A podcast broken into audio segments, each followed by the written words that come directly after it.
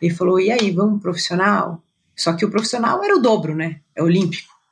Aí eu pensei, aí eu casei, tive filho. Eu falei: não deu para mim. E aí, tanto é que ficou, falei, meu, ficou um gosto meio amargo, sabe? De não ter sido profissional. De não ter tentado, sabe? Eu, eu prefiro me arrepender de uma coisa que eu tentei do que uma coisa que eu não tentei.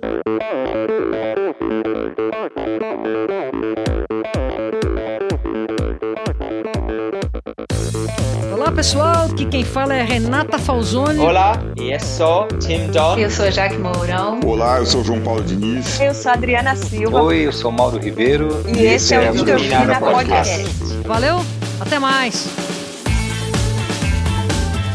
Sou Michel Bogli e aqui no Endorfina Podcast você conhece as histórias e opiniões de triatletas, corredores, nadadores e ciclistas, profissionais e amadores. Descubra quem são e o que pensam os seres humanos que vivem o esporte e são movidos à endorfina.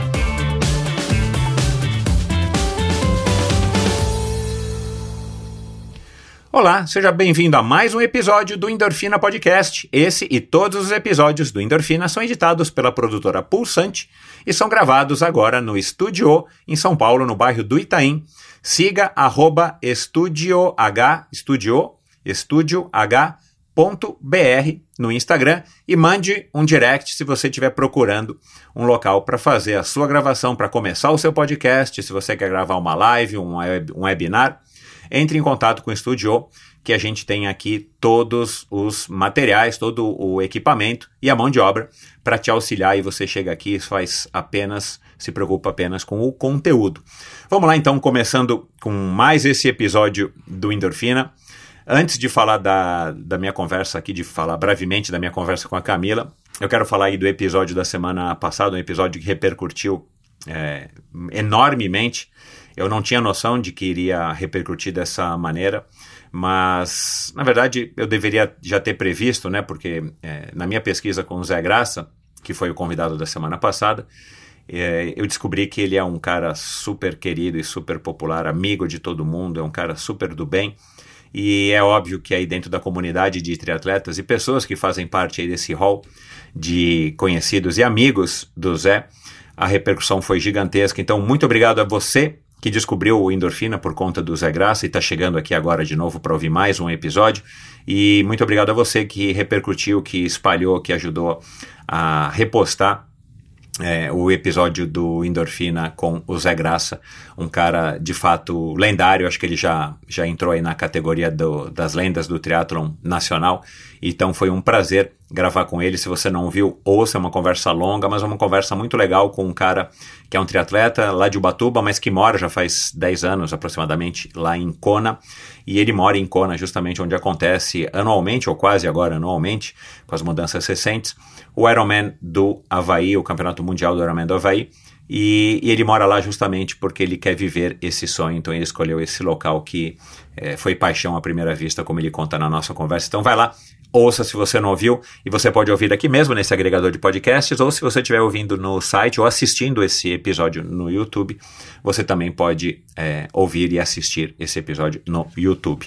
Bom, falemos agora então da Camila, da Camila Liperti, minha convidada de hoje e uma mulher com uma história super bacana, né? Uma mulher que adora, que não vive sem esporte. Aliás, acho que todo mundo, acho não, né? Todo mundo que já passou pelo endorfina tem essa mesma, tem essa mesma motivação, tem essa mesma relação com o esporte, não vive sem, por mais que às vezes, dependendo do convidado, se afaste um pouco e tal, e mas sente falta. E foi o caso da Camila. E ela foi uma triatleta, uma triatleta aí com bons resultados e tal. E aí veio a gravidez, a primeira, depois veio a segunda, quase emendada na, na primeira. E obviamente ela acabou é, se exercitando muito pouco ou quase nada. E isso acabou levando ela, sem ela perceber, a uma depressão, uma síndrome do pânico, que só foi resolvida, só foi superada depois que ela voltou a fazer esporte. E aí ela acabou mergulhando de cabeça no ciclismo e hoje ela é uma ciclista aí de ponta da, enfim, da equipe da Lulu Five e do Brasil pelos resultados dela. E ela vai falar um pouco sobre isso, vai falar sobre é, quase bombar no pré, no prézinho, porque ela só queria saber de fazer esporte. A gente vai falar sobre o primeiro triatlo, o primeiro filho, segundo filho, depressão, o reencontro com o esporte, o reencontro consigo mesma, como ela mesmo fala. E ela vai fazer um apanhado. Eu perguntei para ela aí, para ela dar uma opinião sobre o ciclismo hoje, como é que ela enxerga isso, já que ela está bem inserida nesse grupo da Lulu Five.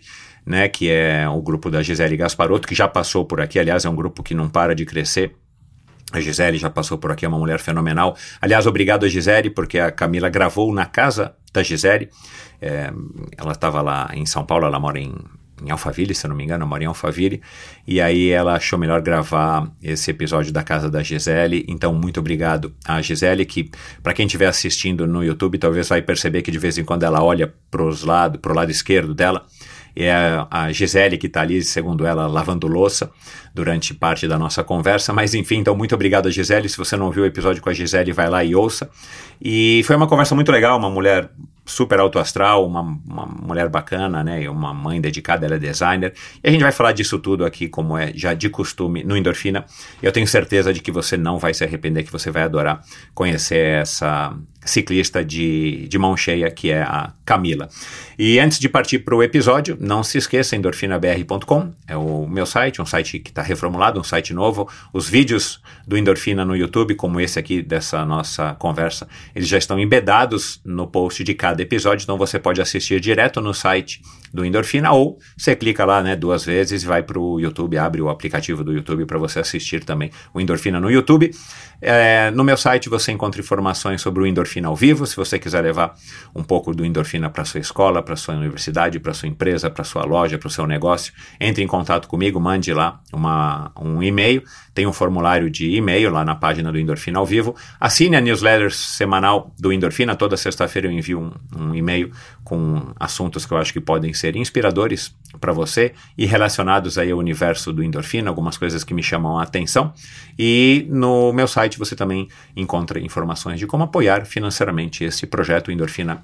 É, como no episódio de hoje tem o patrocínio da Pink Chicks, aliás, a Gisele, que é uma das criadoras da Pink Chicks, não a Gasparotto, a Gisele Violin já passou por aqui, ouça, é o episódio, acho que é anterior, né, ao do não, não é anterior. Episódio de três ou quatro episódios atrás. A Pink Chicks é patrocinadora. Esse episódio tem um patrocínio super legal da NordVPN. Você vai ouvir aí um, uma chamada no, no comecinho agora do episódio. É, então eu conto muito com, os, com o apoio dos patrocinadores, mas se você tiver interesse, se você puder e você achar que vale, né, a partir já de 20 reais por mês você pode fazer parte desse grupo de pessoas que também vão além e apoiam o Endorfina financeiramente. E já de antemão eu fico muito grato a você, se você resolver apoiar, e a todo mundo, né? Como eu sempre digo, eu sou muito grato a todos os apoiadores do Endorfina.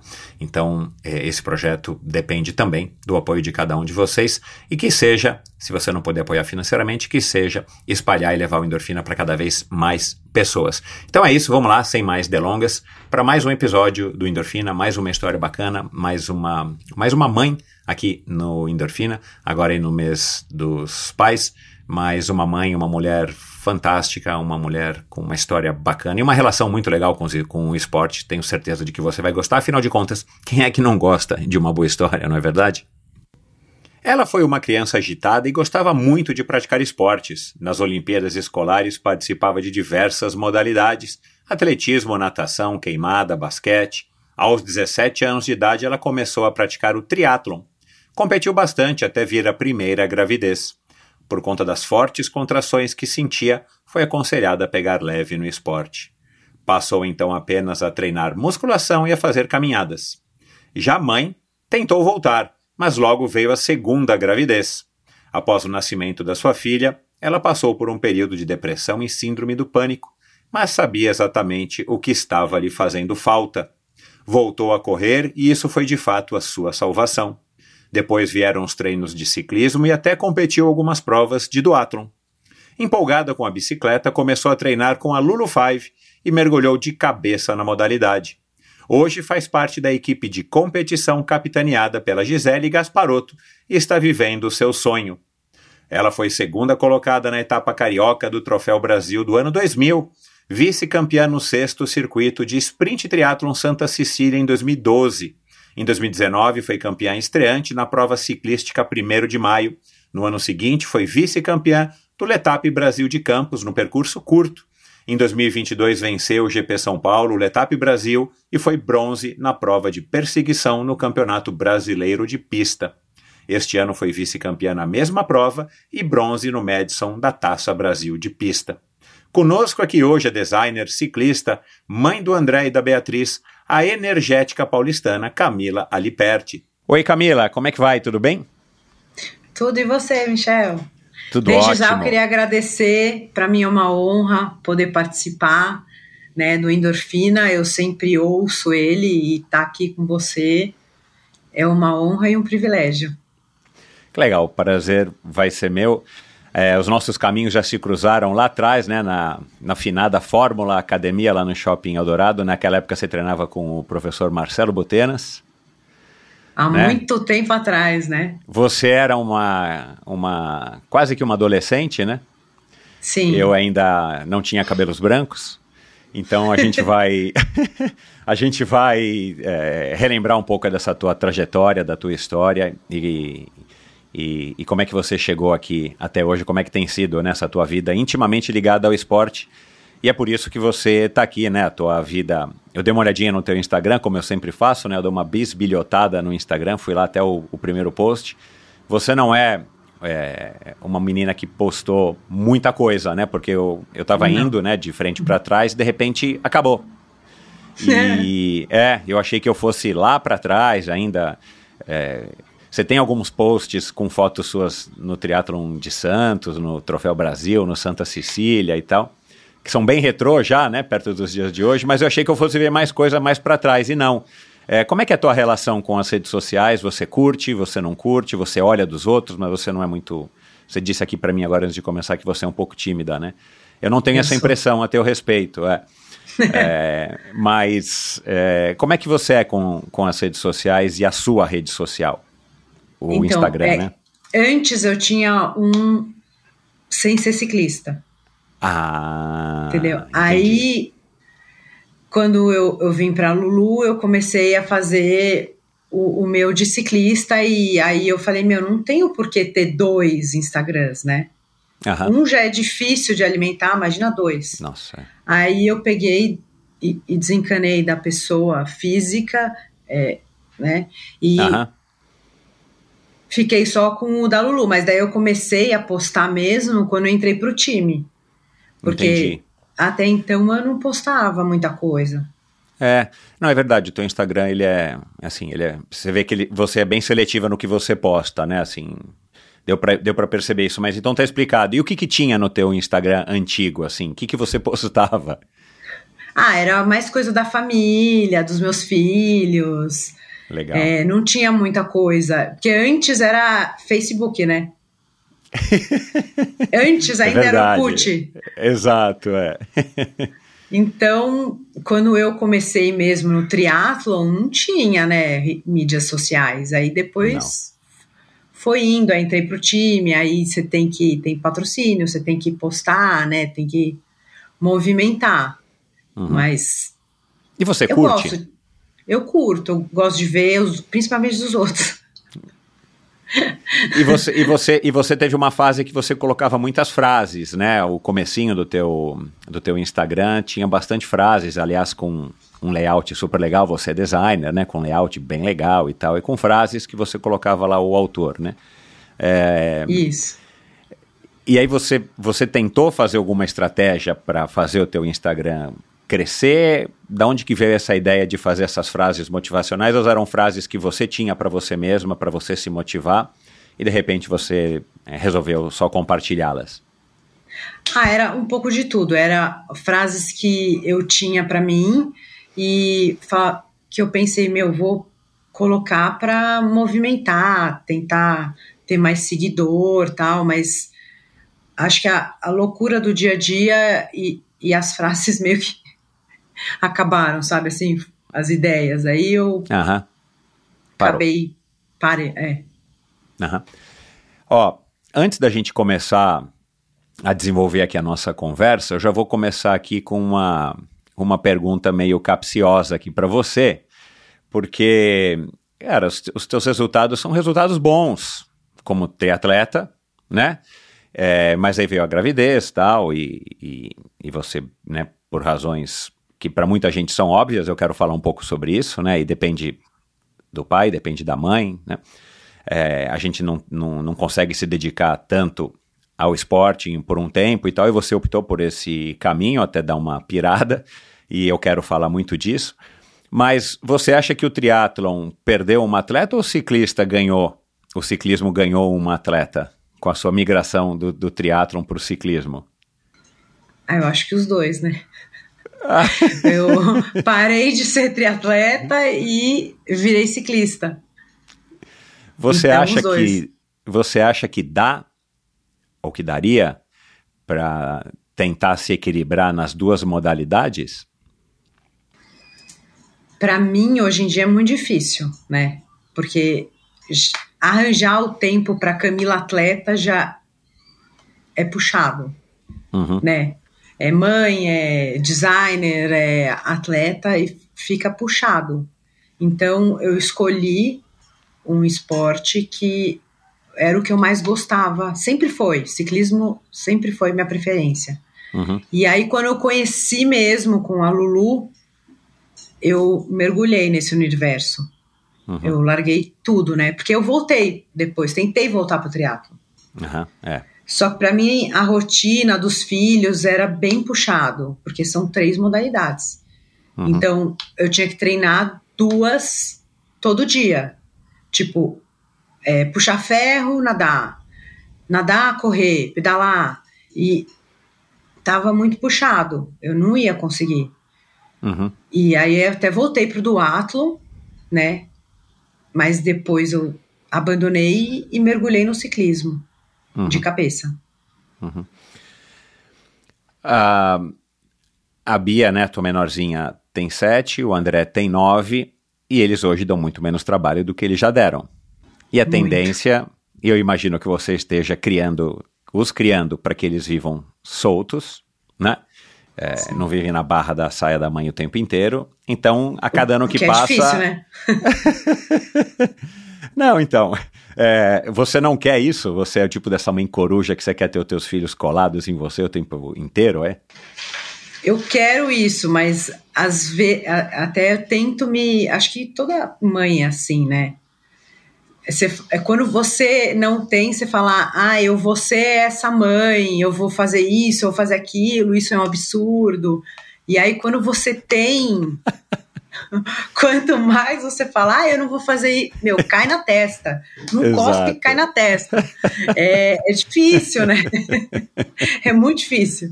Então, assim, é, o, o, meu sonho sempre foi, ah, eu gostaria que eles fossem muito de esporte, que eles pedalassem comigo, não sei o quê. Quando eu vejo eles pedalando na rua, que eles pedalam comigo, eu morro de medo, tipo, eu fico apavorada, sabe? Eu nunca achei que eu ia ser essa mãe, mas eu eu sou, não sei. Acho que nasce. É o instinto. É, quando, é o instinto. É, é, é, você vira outra pessoa. Então, mas eu ia falar o seguinte: eles estão crescendo e à medida que eles vão crescendo, eles vão precisando menos da gente naqueles cuidados básicos, né? Eles vão ser cada vez mais seres humanos independentes. Isso sobra mais tempo para você, né? Sim. E aí, consequentemente, pode ser que, que você é, é, enxergue as possibil a possibilidade de, de repente, encaixar mais treinos na sua rotina. O triatlon pode voltar a fazer parte da tua vida? Você não sabe ou você acha que tá super bem no ciclismo e vambora assim do jeito que tá? Ah, eu, eu acho difícil, porque é, eu me apaixonei pelo ciclismo de pista também. Então, isso que eu ia falar. É, aliás, você acabou de ganhar, né? Medalha de prata, né? No quê? Na, no, nos jogos na... agora a gente Exato. ganhou de ouro. Ah, de ouro, perdão, desculpa, é isso aí. Uhum. É, no, a gente acabou de fazer os jogos regionais e hoje a gente, na Olímpica, que é uma prova de dupla, uhum. eu embalo ela os 250 metros uhum. e os outros 250 ela termina sozinha. É, é uma metros. prova super, super sprint, né?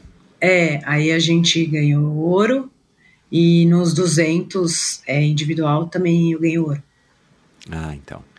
É, e a gente vai falar um pouco de pista também. Mas enfim, então o teu negócio agora é a bike e a pista, que é o que você está curtindo. Sim. É Legal. o que eu tô curtindo no momento. Legal. É, Como é que você conheceu a, a Lulu Five e a Gisele? Primeiro você conheceu provavelmente a Lulu Five, né? O Silvio fala da Lulu Five, que claro, é, ainda é a cara da Gisele, né? Ou é a cara da Gisele. Como é que foi, assim, esse momento de, de olhar e, de- e tomar a decisão? Cara, eu, eu preciso de ter alguém tipo o que a Lulu Five se propõe a fazer para eu ver se eu, se, eu, se eu saio de onde eu tô e, e, e vou para uma melhor. Então, eu tava fazendo duatlon, né? E aí, é, minha filha meu filho pro- uma professora de natação. E eu falei pra ela, ela chamava Camila. Ô, Cá, você sabe de alguém que dá personal mais focado para ciclismo, corrida, fortalecimento? E daí ela me indicou a Érica. Ah, legal. Aí eu comecei a fazer personal com a Érica, e a Érica falou: Meu, por que, que você não vem pedalar com a gente? Né? Ela é ciclista da Lulu Five e professora. Aí, e eu sentia muito essa necessidade. É, eu fazia os treinos, é, eu moro em Alphaville, eu fazia sozinha, e eu queria muito alguém, é, uma assessoria para ir para a estrada, sabe? Companhia, né? É, e além de me sentir mais segura. Daí ela me chamou um sábado para ir para Romeiros com elas. E eu fui eu me apaixonei. Eu falei, meu, é isso, eu vou entrar na Lulu. As mulheres meio que me abraçaram, né? Eu falei, meu, é isso que eu preciso para minha vida. Aí eu, come... eu entrei na Lulu como aluna e, e comecei a, a fazer provas de ciclismo. Aí eu comecei a ir bem, Aí eu falei, eu tenho um sonho, eu sempre tive um sonho, desde que eu era triatleta, que eu fui fazer uma corrida na USP e largava de dentro do velódromo. Eu olhava aquele velódromo, o velódromo da USP tá caindo aos pedaços, né? E na Agora época sim, também é. já tava, Já agora era ruim. então. é. É, já. Eu olhava e falava, meu, como alguém anda nisso aqui? Deve ser. É fantástico, entendeu? Eu quero muito ter essa experiência na minha vida. E daí ela falou: Meu, a Gisele é ciclista de pista. Ela adora. Eu falei, aí eu cheguei na Gi e falei: Gi, meu sonho é andar na pista. Me leva para conhecer? Aí ela, óbvio, meu, me abraçou e me levou para Indaiatuba. Indaiatuba é a pista que é mais inclinada, né? Uhum. É, acho que, se não me engano, é 45 graus a parede. Uau. Eu olhei, a hora que eu entrei, eu olhei, eu tomei um choque. Eu falei, meu, como é que a bike vai parar lá em cima? Eu vou despicar. Ela falou, calma, respira, não pensa nisso, só vem atrás de mim, não para de pedalar. E a gente tem que estar mais de 30 por hora, senão a Com gente vai bike cair de mesmo. pista, com bike de pista já? Com bike de pista. Uau. Ela falou, não para de pedalar, senão você vai tomar um tranco Exato. e também vai cair, né? E, e tem que estar mais de 30 por hora. Eu falei, vambora. Nossa, eu tremia, assim, de emoção, de adrenalina, de tudo. A boca seca. Mas eu fui, né? Aí, a hora que a gente terminou, eu falei, meu, é isso, é uma montanha russa. Adorei. Ela, ah, então vamos treinar. Vamos treinar, você topa fazer prova, aí começou, né? Foi Cara. demais. Foi um sonho realizado assim. Nem nos meus maiores sonhos eu acharia que isso ia acontecer na minha vida. Esse episódio é um oferecimento da Pink Chicks. A Chicks é uma marca brasileira idealizada e desenvolvida por mulheres apaixonadas por esportes. Aliás, uma delas, a Gisele Violim, você pode ouvir aqui no Endorfina. Faz algumas semanas o episódio foi, foi ao ar, então é umas duas, três semanas atrás. Dá uma olhadinha e confere para você conhecer quem é que está, uma das, das responsáveis aí por trás é, e que atua é, nos bastidores dessa marca tão legal. Uma mulher inteligente, uma mulher super interessante, uma mulher que é apaixonada pelos esportes e aqui no Endorfina você pode conhecer mais a fundo quem é a Gisele. É, a Pink Chicks é pioneira no segmento de dermocosméticos de alta performance, inovando com o conceito do Sport Care. Reconhecida pela grande expertise em proteção solar devido aos altos fatores de proteção UVA e UVB, A Pink Chicks conta com a linha completa para proteção facial, corporal e até capilar, com produtos de alta qualidade e alta resistência à água e ao suor. A linha também conta com produtos que minimizam os atritos causados por esportes, desenvolvidos especialmente de atletas para atletas. E esse eu posso garantir para vocês que, além dos protetores solares que eu uso bastante, esse é, anti-atrito funciona muito bem. O diferencial da Pink Chicks está na união da proteção de alta performance, beleza, multifuncionalidade e conta com uma linha completa de maquiagem com proteção solar e resistência à água e ao suor. Os produtos possuem fórmulas veganas, sem parabenos, são fáceis de usar e com um sensorial muito agradável na pele. Podem ser utilizados a partir dos dois anos de idade, então serve para a família inteira. Viva o movimento! Visite o site pinkchicks.com.br barra endorfina. Eu vou soletrar o Pink Chicks a, Cori, a Corina não, a Corina é sócia da Gisele. A Gisele disse que já discutiram a respeito do nome. Eu acho o nome super legal, mas muitas vezes você pode ter dificuldade para digitar, para entender como é que se soletra, como é que se escreve o nome. Então é Pink, né? P-I-N-K, e Chicks é C-H-E-E-K-S. Então o site é pinkchicks.com.br barra endorfina e aproveite, enche o seu carrinho de dos produtos que você quiser para sua família inteira. Coloque antes de pagar o cupom Endorfina Pink, tudo junto, e você vai ter 10% de desconto em sua compra. Siga Pink Chicks Brasil no Instagram. Eu aposto que você também já passou por essa situação de não conseguir assistir uma competição ao vivo, uma transmissão de uma prova, de uma partida, de um campeonato ao vivo pois aqui no Brasil ela não é transmitida, ou sei lá, o país onde você mora, né, já que o endorfina é ouvido em, em 140 países. Isso acontece, infelizmente, por causa dos direitos de transmissão, das negociações entre as TVs, os serviços de streaming e as, e as transmissoras, as detentoras dos direitos, como aconteceu agora no meio do ano com o, o Tour de France e agora no Mundial também, mais recente no Mundial de Ciclismo, e para quem gosta de ciclismo como eu, a gente às vezes fica a ver navios. Tem às vezes a transmissão aqui no Brasil, como a ESPN faz, a Star Plus faz, mas elas são mais restritas, são mais limitadas. A gente não pega às vezes o pós, a gente não pega o pré, né? O pré-competição, o pós-competição, a gente não tem. É legal você poder ter escolha, né, do que, que você quer assistir, como que você quer assistir. E com a NordVPN, eu posso alterar minha localização virtual para um país onde a transmissão esteja acontecendo, como eu fiz, já falei aqui na semana passada, alterando o meu, o, a assinatura do meu GCN, Global Cycling Network, que é um serviço de assinatura super legal, né, é, específico para o ciclismo. Eu acessei a GCN da Inglaterra, como se eu estivesse na Inglaterra. E aí, claro, eu peguei toda a transmissão do Tour de France, com todas as etapas. Eu não consegui assistir todas ao vivo, né, porque são muitas horas e, e todos os dias durante três semanas, mas eu peguei bastante delas, bastante das transmissões, principalmente nos finais de semana. E para mim foi uma experiência muito mais legal. E tudo isso eu consegui acompanhar ao vivo, né? Não perdi a competição, ainda consegui acompanhar ao vivo.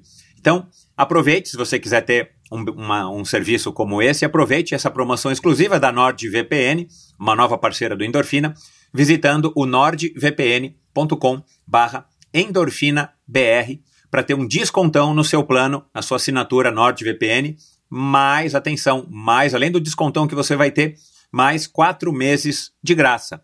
Assine e experimente sem qualquer tipo de risco por 30 dias. E nesses 30 dias, se você achar que o serviço não é para você, você não está conseguindo é, achar os eventos que você quer assistir, ou por acaso você acha que não vale a pena, você recebe o seu dinheiro de volta integralmente sem nenhum problema. Então aproveite, essa promoção é por tempo limitado e ela é exclusiva para você que é ouvinte do Endorfina. Então eu vou repetir, nord, N-O-R-D, VPN de Virtual Private Network.com barra endorfinabr, que é fácil, né? Você já sabe o meu perfil no Instagram, para ter um descontão no seu plano, na assinatura do seu plano da NordVPN, mais quatro meses de graça. E tudo isso durante 30 dias você pode testar. E se você não quiser, você pode devolver, você pode cancelar, perdão, a sua assinatura e você vai receber o seu dinheiro integralmente de volta. Uma mata maior que essa não existe, então aproveite, vai lá, assine. Essa promoção é por tempo limitado. Caramba, meu, que legal isso, porque pista é uma modalidade, né? Você contou agora aí da pista. Pista é uma modalidade tão é, menosprezada, talvez, no Brasil. Não sei se, se você vai concordar comigo. Eu acho que, que está melhorando. Sim. Mas o próprio estado do, do velódromo da USP, acho que é um. Acho que mostra legal, né? Assim, qual é o interesse do, sei lá, da confederação, da federação ou do Estado no ciclismo de pista, né? Já que depende de estruturas públicas, né? Não é igual você sair pedalando na ciclovia, na, na estrada, na rua, Romeiros, onde for. Mas eu vou querer, eu vou querer ouvir um pouquinho mais sobre isso. Achei legal. Eu andei na pista pouquíssimas vezes, faz muitos e muitos, muitos anos. No velódromo Tá da USP ainda tinha condição. legal. Ainda Quando tinha quiser. condição e eu adorei, cara. E, assim, eu achei uma sensação assim muito curiosa, né? Quando o velódromo é inclinado por conta da inclinação. Isso que, que causa essa impressão, não sei, para mim foi isso. Mas faz muitos anos depois eu nunca mais andei. Agora, antes da gente partir para esse assunto que, que é onde você está hoje, eu queria voltar, como normalmente eu faço, com cada um dos convidados, é, e entender, né, como é que foi essa tua ligação com o esporte, né, você já disse que você é energética, eu falei aqui, você tem energia, você estudou numa escola que tinha Olimpíadas, então você conseguia praticar e você topava praticar, né, as modalidades, porque também não adianta ter as modalidades na escola e, e, a, e a, criança na época, não, né, naquela fase, não, for, não ser muito predisposta a fazer aquilo. Você não.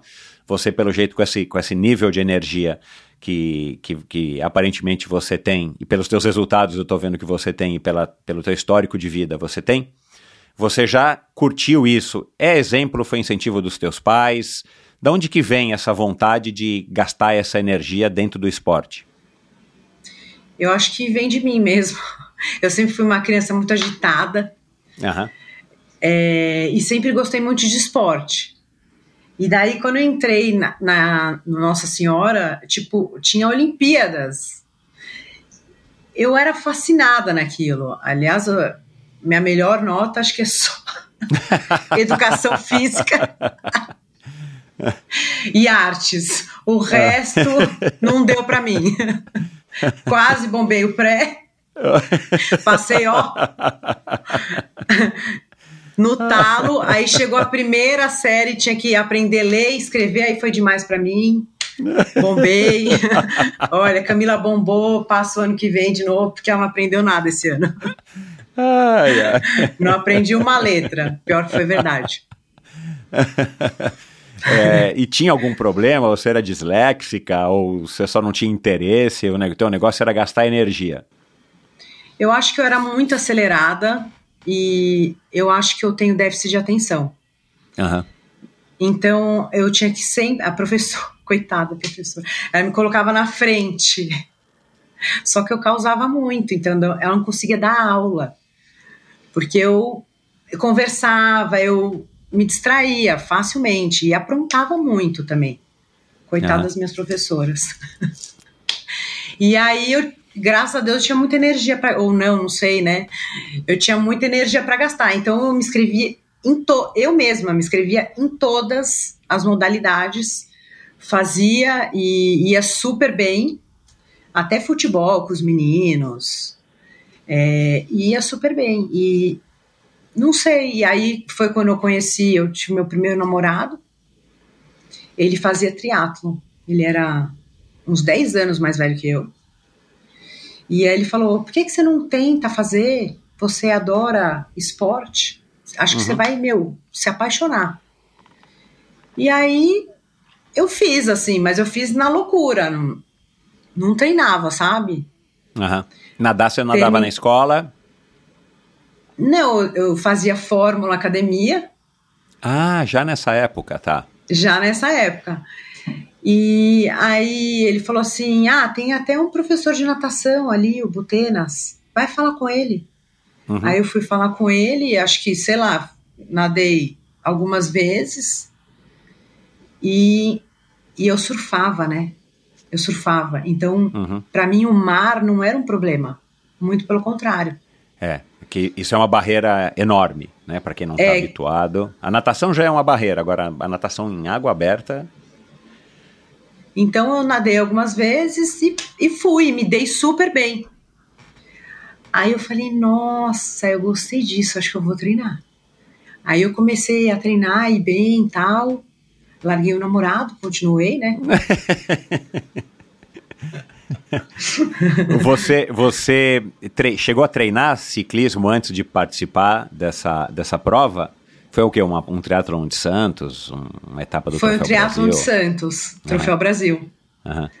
É, nossa, eu acho que eu não, é, acho que não. Eu, tipo, eu comprei uma bike, né? Porque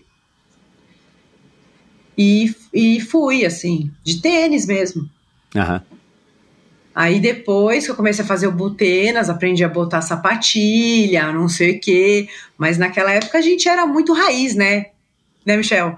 Era, É, não, gente- tinha, não tinha outra opção, né? Ou você perguntava para quem sabia e ia imitando e copiando, não tinha onde recorrer, né? Hoje em dia com a internet é outra história. Né? Sim, é. é, é pedalei de maiô, né? Igual a Fernanda Keller. É. Eu falei, nossa, olha, acertei no traje, eu tô. É. Meu, voando, olha, campeã, tô com, igual. E, e- e o, que, que- e o que, que te fez curtir o triatlon, assim? O que que, o, o, o que, que foi que, que te cativou, que te motivou a, a continuar? Porque a minha, a minha experiência particular do primeiro triatlon que eu fiz, e foi mais ou menos assim, eu pedalava uma vez por semana, de Calói 10, pela, saía aqui né, do, do Itaim, pegava a Avenida dos Bandeirantes, subia ia até o Jabaquara e voltava. Fazer uma volta dessa era o meu treino, que deve dar 25 km, 20 km. Um, e aí fui fazer um triatlon sozinho. E, cara, assim, eu fiz o triatlon com a língua raspando no chão. Era um triatlon short em Angra dos Reis, em 88. É, também achava que estava indo bem, né? E aquela cabeça de homem, né? Um monte de mulher ficou me passando, né? Inclusive a Fernanda Keller foi a primeira a me passar, porque ela ganhou a prova. E eu falava, meu, como é que essa mulher tá indo mais rápido do que eu? E eu tava morrendo, eu não tava achando que eu tava andando bem, mas como é que eu ia perder de uma mulher, né? Aquela cabeça horrível dos homens. Não tenho mais essa cabeça faz anos. E, e cara, eu fiquei meio assustado com a prova. Tipo, meu, essa prova é difícil. Mas eu preciso me eu preciso fazer mais uma vez para ver se, se eu desempenho melhor, né? E aí, claro, aí você vai, você vai, você vai. Você teve uma sensação parecida? Foi muito difícil? Você fez com o pé nas costas? Como é que foi a sensação para que você quisesse voltar? Em quanto tempo depois você decidiu que ia voltar? Foi assim, é, eu terminei a prova, eu falei, meu, eu morri, eu vou morrer, mas eu vou terminar. Eu achei que ia ter um treco na corrida. É, então, a gente fica Eu com essa cheguei, sensação. É. Parecia um pimentão. Eu falei, não, eu, eu vou morrer. Eu, eu desejei morrer na hora. Eu falei, nunca mais. Ó, loucura, esse, esse negócio ó, não é pra mim. Deu cinco minutos, eu peguei uma água, comi uma melancia, né? Que naquela época. É. Aí eu falei, aí chegou a galera, começou a conversar. Eu falei, nossa, eu adorei isso. Assim, é do céu ao inferno, né? Do inferno ao céu, né? Exato. Eu falei, nossa, eu adorei isso. Não, vou treinar mais. Vou treinar mais porque eu vou ficar, me- eu vou me sentir melhor. Na, na minha cabeça eu falei, meu, eu preciso treinar para me sentir melhor, para não morrer. Uhum. Essa que foi e, e gostei do da galera, dos meninos. Eu acho que é uma confraternização, né? Eu Uhum. acho que é isso que é legal do esporte. É, É. Você faz amizades, né? É o ciclo. É. E me aí você se diverte, né? Aí eu falei, meu, é isso, eu vou treinar. Aí eu comecei a treinar. Aí eu comecei a ir, ir melhor, fui me sentindo melhor, né?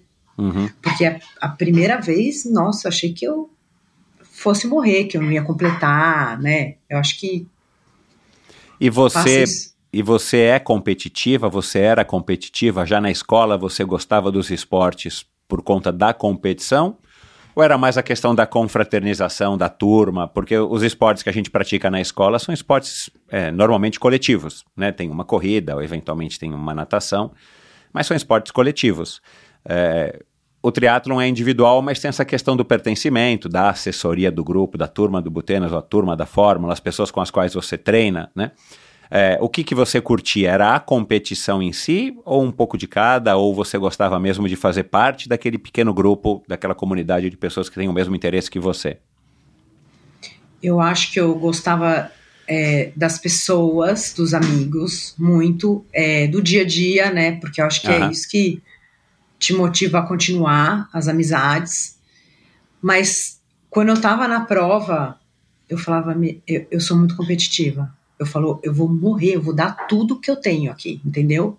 Uhum. Eu vou dar o meu melhor e se é, eu tinha algum, tava disputando com alguma menina assim, eu ficava marcando, né? E minha prova sempre era regressiva. Eu ia bem na natação, na bike eu passava um monte, abria e chegava na corrida, elas me jantavam.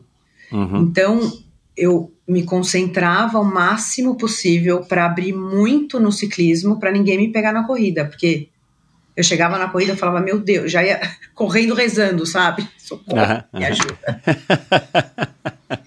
Tomara que. Aí você vai fazer aquela perninha lá embaixo que você olha quem tá atrás de você, meu Deus, ela vai me pegar. E já nessa época você começou a descobrir que você curtia a bike? Sim, eu sempre curtia a natação e a bike, Aham. os dois. E eu acho que é o que você tem mais facilidade, é o que você acaba curtindo, né? É, natural também, né? Eu acho natural, é. Aham. E chegou uma hora que você começou a ganhar do teu então namorado, é isso? Sim. Aí que acabou o namoro. Quer dizer, por Aí parte ele- dele. Aí que ele terminou. Aguentou turma da mulher, não. tô, tô Ai, brincando, ai. mas acho que foi isso. Analisando agora, acho que foi isso. E você começou então em 97, foi a sua primeira prova, né? Eu acho que por aí, viu? Olha lá. É, Eu tenho foi o até hoje, minha- eu tenho os troféuzinhos, sabe? Então, Troféu Brasil. legal. Olha lá, então. muito legal. É, foi, coincidentemente, foi o meu último ano. E, e no ano 2000, e você sempre treinou com Butenas. No ano 2000 você foi vice-campeã da etapa do Rio, né? Que era uma época que o Núbio estava fazendo umas provas em BH, no Rio de Nossa, Janeiro foi tal, demais São essa Paulo. prova. Nossa, foi demais essa prova. Eu me lembro até hoje. Passando no túnel, pau torando. Muito bom, adorei, porque era mais plana, né? Aham. Eu, o meu E negócio você conseguiu desempenhar, é. é, é, foi muito bom. Legal. E, e como é que foi a tua experiência no Extra Distance? Que você me escreveu Nossa. que foi 2005, mas eu acho que foi 2004. Você tem um post de 2004 no teu Instagram. É. E eu acho que em 2005 já não houve mais Extra Distance. Se eu não me engano, acho que o último ano foi 2004. Agora eu tô um pouco confuso. É. Mas você fez Então um foi o quarteto, né, ano. nessa prova que já falei algumas vezes aqui, era uma prova de 800 quilômetros, mais ou menos. E você participou e, e- e o seu quarteto ainda foi segundo colocado, né? Como é que foi fazer uma prova em equipe, pedalando tantos quilômetros que naquela época, quer dizer, até hoje, né? Não é pouco você pedalar, é, vai, 200 quilômetros cada um, mas cumprindo a distância de 800 num- numa prova de ponto a ponto. Como é que foi essa experiência? Nossa, foi uma experiência única, foi maravilhosa. Aliás, a gente saiu até na revista, eu tenho essa revista, eu guardei. Então, o, post, É. o teu post é o post de uma, de uma foto de alguma revista. Não consegui identificar se era Tracking, que revista que era, BC Sport ou o quê. Eu não lembro, eu tenho que pegar essa revista. Nossa, é, foi, bom, era eu e mais quatro, né? Não, mais três. mais, mais três. três, é. Mais três quatro. homens, eu né? Porque era o padrão. homens, é. é. Uma- tem que ter uma, uma, uma mulher na equipe, não é uma pessoa do sexo oposto, tem que ter uma mulher. É. Que agora já é politicamente errado falar isso. Mas assim, eu nunca tinha pedalado, eu nunca tinha varado à noite, né? Porque eu acho que a- o sono é, é outra coisa, né? Que atrapalha. É. É, e, e, e a gente, eu treinei, mas não treinei assim, ah, eu vou me- é, treinar de madrugada ou não dormir. Não. Nessa, na época que eu fiz, não tinha esse, esse tipo de treinamento. Eu só treinei a distância Uhum. para aguentar a distância, sem pensar no- na privação de sono, que é o que pega também. Exato. E aí a gente fez, eu não lembro qual que era, é, se a gente a gente trocava a cada tantos quilômetros. E você não consegue dormir, né? Você descansa. No final até eu dei uma cochilada assim no ônibus. Aham. Mas os moleques, não, os moleques sensacional, a gente, meu, ah, começou a cair a noite, começava a ligar som, botar clipe, era um trailer, né? Aham. Uma bagunça. De- dei muita risada, foi maravilhoso, dei muita risada. E toda e a gente competia com quem? Com uma equipe que era amigo, né? É sempre assim, não, tem que ganhar dos meus amigos, né? Exato. Dar é. pau nos caras. e aí era meu, um, um passa, meu, gritaria pra todo lado, isso que é engraçado, né? E foi o que manteve a gente na prova. Tipo, meu, vamos, a gente tem que dar na cabeça dos caras. Aí a gente passava, eles passavam. Uhum. E foi, é, foi muito legal. E aí depois, quando eu cheguei em casa, acho que eu dormi 12 horas. Eu, nossa, eu cheguei. Falei, meu, eu quero morrer. Tipo, a sensação é que sua alma saiu do seu corpo. É. Né? Mas é uma sensação boa, né? Essa sensação de que você pedalou, curtiu, se divertiu e, e aí agora você pode descansar um pouco para a próxima, pra próxima aventura. Você ainda treinava com butenas? Sim, treinava com butenas. Aham. É, e aí eu, eu, eu descobri que em 2009, pelo menos está no teu Instagram, você fez o long distance de Caiobá Fiz. e você foi segunda colocada. E era uma prova, né, como o nome diz, já de meia distância. Eu não lembro se é uma prova, acho que deve ser uma prova que hoje o pessoal chama de 70.3, mas é o, o tradicional meio Ironman. Acho que era essa a prova que o Célio fazia, né? É, você começou a, a, mudar de distância, você se, você se recorda quando foi? É, e, e, qual o motivo? Você já estava cansada das provas curtas? Você queria pedalar mais, já que você estava curtindo a bike? Porque pedalar 90 km já é um pedal, né? Pedalar 20 ou pedalar 40 é um pedal muito curto, por mais que seja rápido. Mas pedalar 90 já é um, um, um pedal considerável, né? É, ou você estava almejando o Ironman, já porque a essa altura é, já havia a prova de, de Florianópolis, né? Então já, já existia uma prova do desejo aqui no Brasil para você fazer. Como é que foi essa tua, esse, essa tua fase de estar tá indo para as provas de longa distância? Depois você fez o de Pirassununga, que, que foi no ano seguinte, segundo o teu Instagram, você foi quinto lugar e por aí vai. É, é fui quinto lugar, acho na categoria, né? Segundo na categoria. Então, ah, eu. É, isso aí, isso. Na verdade, eu, eu nunca gostei de prova longa, nunca. Aham. Até hoje, é, não é o meu perfil. Aham. Mas eu estava casada na época, estava casado, eu ia casar, não sei. E meu marido queria fazer, o sonho dele era fazer um Ironman. Aí eu falei, tá bom, eu vou treinar com você, eu faço até, que daí ele tinha que fazer uns meios, né? Aham. Aí eu falei, eu faço até meio. Agora, o, o full é com você. Eu fico na torcida, eu vou atrás de bicicleta, mas eu tô fora. E daí eu fiz dois meios Ironmans. Foi aí que eu fiz. Aham. Mas é, me surpreendi com o resultado? Me surpreendi, porque não é minha praia. Me senti. No segundo, eu me senti muito melhor do que no primeiro, Uhum. né? Lógico, você né, começa a É, você encaixar. você as aprendeu, coisas. exato. É. É. Você aprende so- muito sobre o seu corpo. Uhum. É, fo- foi isso, foi muito legal. E para ver também que eu gosto de prova curta. que é mais o meu perfil, né? Aham. Você já disse que você começava as provas né, nadando super bem, pedalando rápido e so- o que sobrava você fazia na corrida. Você é mais explosiva, né? Você é mais dessa de, de fazer um tiro curto e, e não é à toa que você acabou de ganhar ouro e, e, e teus resultados mais recentes são em provas menores, né? E na pista são provas curtas. Sim, é. é, é e no, no time eu sou sprinter, né? Aham. Eu acho que é uma característica minha. Eu sempre gostei do short. Para mim, Uhum. o, o triatlon eu gostava de fazer short. Uhum. Tanto é que o Butenas é, chegou uma, uma hora que eu tinha índice para ir pro profissional. Ele falou: e aí, vamos pro profissional? Só que o profissional era o dobro, né? É olímpico. Aí eu pensei, aí eu casei, tive filho. Eu falei: não deu para mim.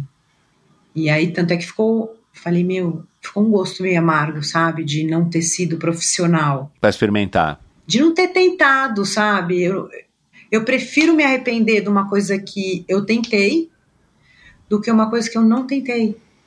Eu acho isso frustrante. Porque é melhor você ir lá e falar, puta, eu tentei e não gostei. Beleza. É. Tiquei, né? Exato, é. Do que ficar com aquele, ah, será que eu ia gostar? Né? Uhum. E daí, quando a Gi me chamou para fazer parte do time profissional, Falei, nossa, isso é Na um hora você falou, eu vou aproveitar, é, vou aproveitar e vou experimentar. Vamos, com certeza. E sem medo de ser feliz, né? Porque também era outra é, fase da minha vida. Então, eu falei, meu, não tenho nada a perder. É isso. Uhum. Obrigado, Deus, por esse presente. É, que legal que você teve a chance, né? É, porque eu Vê achei como o que mundo, passar você vê como o mundo dá voltas, né, cara? É curioso. completamente. Essa é a vantagem de você ir somando anos atrás, anos vividos, né? Anos que você já viveu, porque a gente vai percebendo que o mundo você acha naquele momento, fala, ah, nunca mais, né? De repente, passam-se 10, 15, 20 anos e de repente a, a oportunidade surge de novo. Mas a gente vai chegar lá. E aí você é, teve o André, aí queria voltar, né? Aquela coisa da maternidade, eu imagino que por esse teu jeito, né? A, a mulher fica aflita mesmo, porque não está conseguindo fazer esporte, né? O corpo muda, tem essa responsabilidade, não dorme direito. E, e, por mais que o pai ajude, participe, faça tudo, não adianta porque é a mãe que as crianças querem, é a mãe que dá a mamar e tudo mais. Mas você conseguiu engatar uma gravidez praticamente na outra, diferença de dois anos, né? É dois anos e alguma coisinha ou é quase dois anos? Ou qual é a diferença do André e da Bia? É quase dois anos. É, então. É então 11 meses e. Você deu uma engatada aí, né? Você já, já quis aproveitar e, e, e tirar da frente. E aí, como é que você se manteve em forma nessa fase? Ou você, tipo, se transformou em mãe e falou, não, agora eu vou cuidar da minha prole e depois eu vou ver como é que eu vou fazer. Como é que você trabalhou isso na tua cabeça, sendo que você vem de uma vida inteira, até então, completamente, é, enfim, ligada ao esporte? Então, é, eu tive um filho, eu falei assim, eu não vou dar um irmãozinho para ele? E se eu não tiver aqui amanhã, né? Eu acho. Aí eu falei, ah, vou, eu vou. E já que eu tô aqui, né?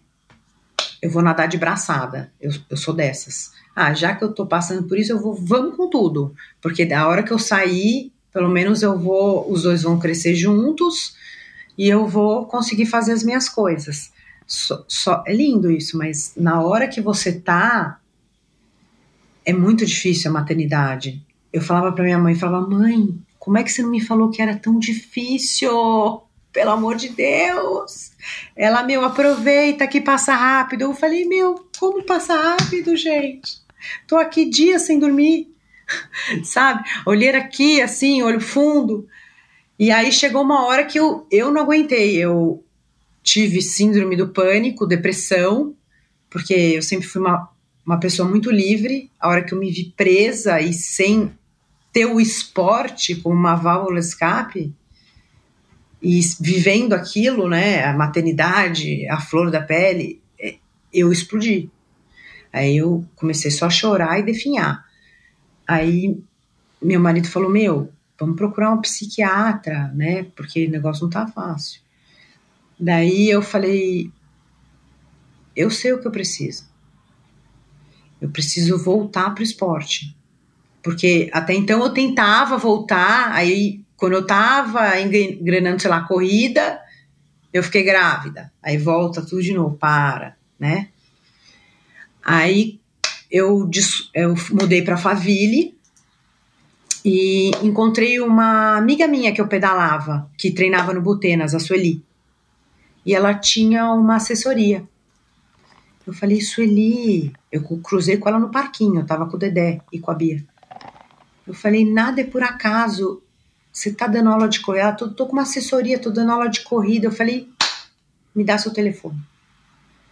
No dia seguinte eu tava lá, pá.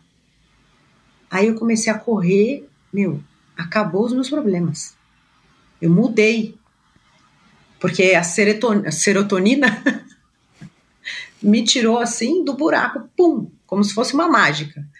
Eu falei, é isso. Aí eu comecei a correr, da corrida, eu falei, bom, já que eu engatei a corrida, vamos engatar um pedalzinho também, né? Uhum. Que é o que eu mais gosto. Aí eu comecei a pedalar. Aí eu senti falta de ir pra estrada e foi, né? Aí eu Não teve mais volta. Não. Essa, essa... O esporte tem a questão do próprio... Da, da, do, do, do que o esporte causa na gente, quimicamente, né? Falando. Mas tem essa história de que, cara, é um momento que você podia estar tá indo no cinema, você podia estar tá indo ler, você podia estar tá indo fazer yoga, ou você podia estar tá indo numa aula de culinária, o que quer que seja, mas eu tenho impressão, até por muitos dos relatos que eu tenho ouvido de muitas mães aqui, e, que tem a ver com mais talvez com você ter um tempo para você, porque eu imagino, pelo que eu presenciei com as minhas duas filhas, e pelo que eu vejo e pelo que eu ouço, é aquele momento que a mãe ela abre mão dela como um indivíduo, porque ela ela está dedicada 100% aos filhos. Isso acontece com muitas mães, né? Não vou dizer aqui que é a maioria, mas acontece. E aí, de repente, eu tenho ouvido relatos de vez em quando de mulheres que acabam se perdendo nesse processo. Tipo, quem sou eu?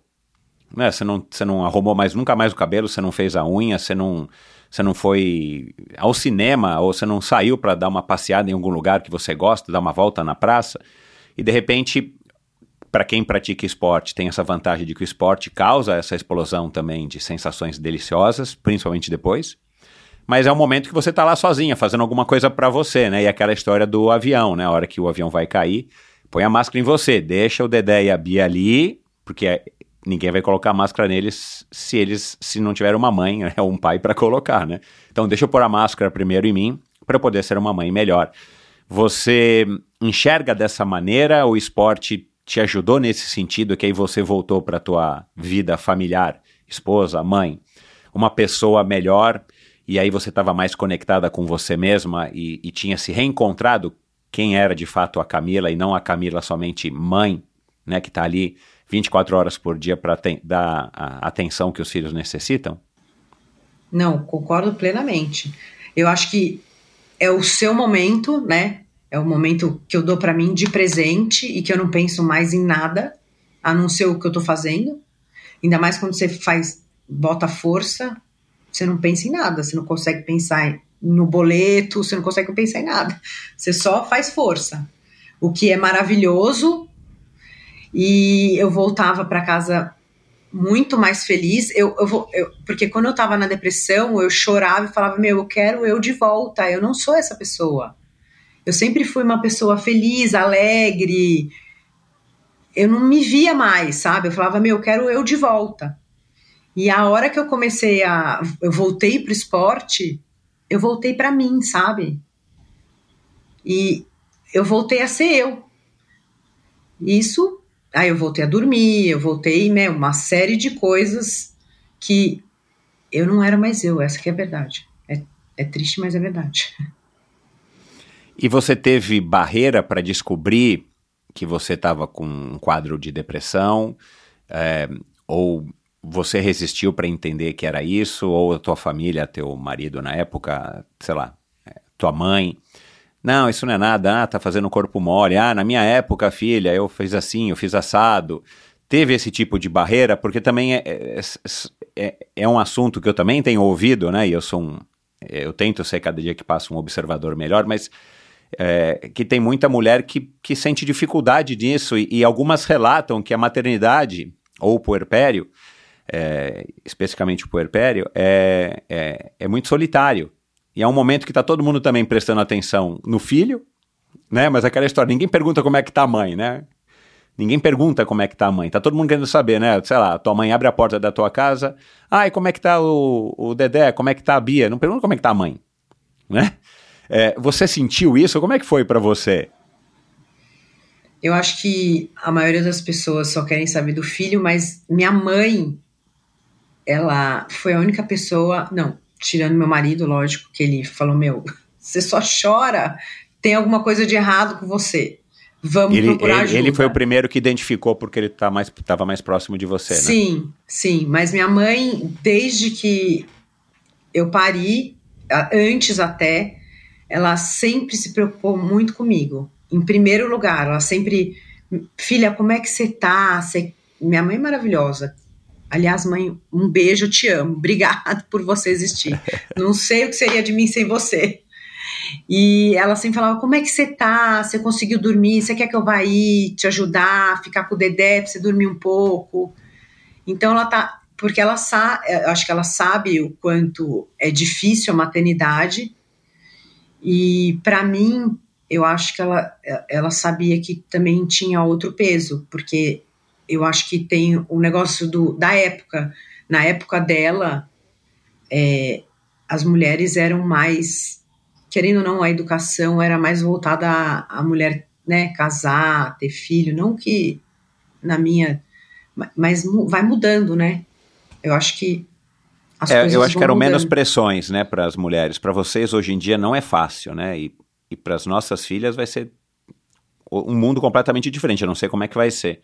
Mas hoje as mulheres, hoje em dia, ou nos últimos 20 anos, as mulheres têm, têm sentido, eu tenho impressão também, essa esse excesso de pressão para tudo. Aí você tem que ser uma boa profissional, você tem que ser uma boa mãe, você tem que estar tá bonita, você tem que estar tá em forma, você tem que fazer isso, tem que. Meu, né? Não é fácil, cara. Por isso que eu admiro muito as mulheres, porque, meu, é uma. É uma expectativa que a sociedade e muitas vezes as próprias mulheres jogam em cima delas mesmas, né? Umas das outras, né? Não é uma coisa só também do homem em relação à mulher, né? Mas que bom que a tua mãe que a tua mãe te apoiou, né? Nada como, nada como a gente ter filho para a gente poder valorizar uma relação com os nossos pais, né? Nada. É, muda o olhar, né? O jeito que você olha, você fala, gente. ela que tava legal. aí o tempo inteiro, mas não via ela assim, né? Aí Exato, você enxerga com outros olhos, você admira tal. É. Que legal. E enfim, aí você se reencontrou, né, é, consigo mesmo, você reencontrou o esporte, você voltou a... Você não precisou, demorou muito para sair dessa, desse quadro aí de depressão, de pânico, de ficar chorando e tal? Ou não demorou muito? Não demorou muito, porque é, eu acho que no o primeiro mês, né, é, é o mais difícil, porque você tem que estar tá ali, né, é. meio que toda hora, tal. Aí eu, o, o, meu primeiro parto foi cesárea. Então, e o segundo foi normal. Você demora mais para voltar, né? Tem a recuperação de uma cirurgia. Né? Exato, né? é uma cirurgia. É uma cirurgia bem agressiva, né? Te abre no meio, que nem um porco. Exato, é. E aí demora um tempo para você se recuperar. E eu acho que a segunda gravidez que eu tive normal, não dá nem para comparar. Eu pari já tava de pé, o Dedé veio me visitar, eu peguei ele no colo. Aí meu marido, meu, você tá louca? Porque leva um ponto lá embaixo, né? Você nem lembra. Você tá ótima, não aconteceu nada, né? Tá cansada, né? Porque você fez força a noite inteira, claro. mas tudo bem, né? A gente que é atleta está acostumado. Então, agora, e, e, o primeiro também, né? Primeiro é sempre, nossa, eu cheguei em casa com, com, com o bebê assim, eu falei, meu, e agora? O que eu vou fazer? Eu nunca cuidei de uma criança. Essa meu sensação. Deus. No hospital você toma um pouco de susto, mas você tá lá, né, na maternidade, meu. A hora que você chega em casa. Meu, você... A hora que eu cheguei que eu faço casa, agora? Eu fechei a porta, juro, eu fechei a porta, eu já comecei a chorar. Meu marido, o que, que você tem? Eu falei, meu, como é que eu vou cuidar dessa criança? Eu não sei. Deu um desespero, meu Deus. Meu, é dureza, cara, é dureza.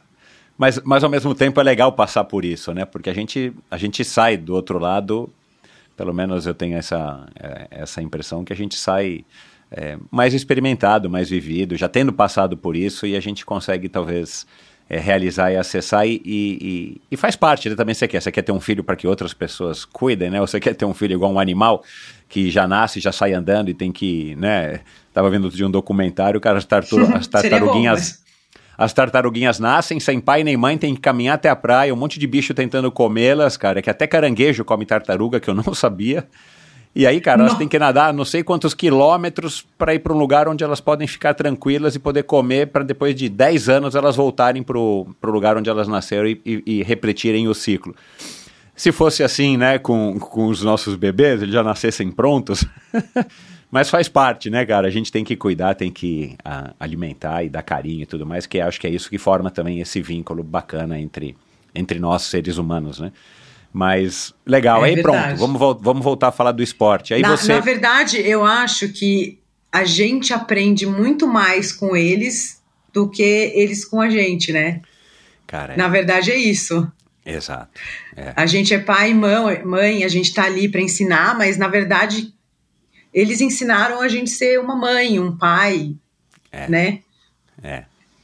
E, e, e, é, e é curioso, né? é, já que você tocou nesse assunto, é, é muito bem observado isso. E eu tenho uma filha de 23. E, e eu tenho uma de 7. Que é quase que uma neta, né? Mas, é, cara, a, a gente continua com esse vínculo fortíssimo, como era quando ela tinha dois meses de idade, a minha mais velha, até agora que ela vai fazer 24 já já. Então, é legal porque a, a nossa, o nosso relacionamento com os filhos vai mudando. Eles não, eles não, por isso que eu te falei, eles daqui a pouco não vão mais depender de você, né? A minha menor também vai, aos poucos, não vai mais depender da gente. Mas fica esse vínculo, né, cara? E eu acho que talvez psicólogos possam explicar isso, mas eu acho que esse vínculo se forma exatamente nesse momento que eles dependem tanto da gente. E a gente precisa, de fato, né, prover o alimento, o abrigo e a saúde para mantê-los vivos. E ao mesmo tempo a gente vai aprendendo e vai se cativando com aqueles seres, e aí se forma esse vínculo que, sei lá, eu arrisco dizer que ele é, é inquebrável, vitalício. Acho que não, não, não existe uma maneira de você quebrar isso, a não ser que a pessoa seja tem algum problema psicológico, né?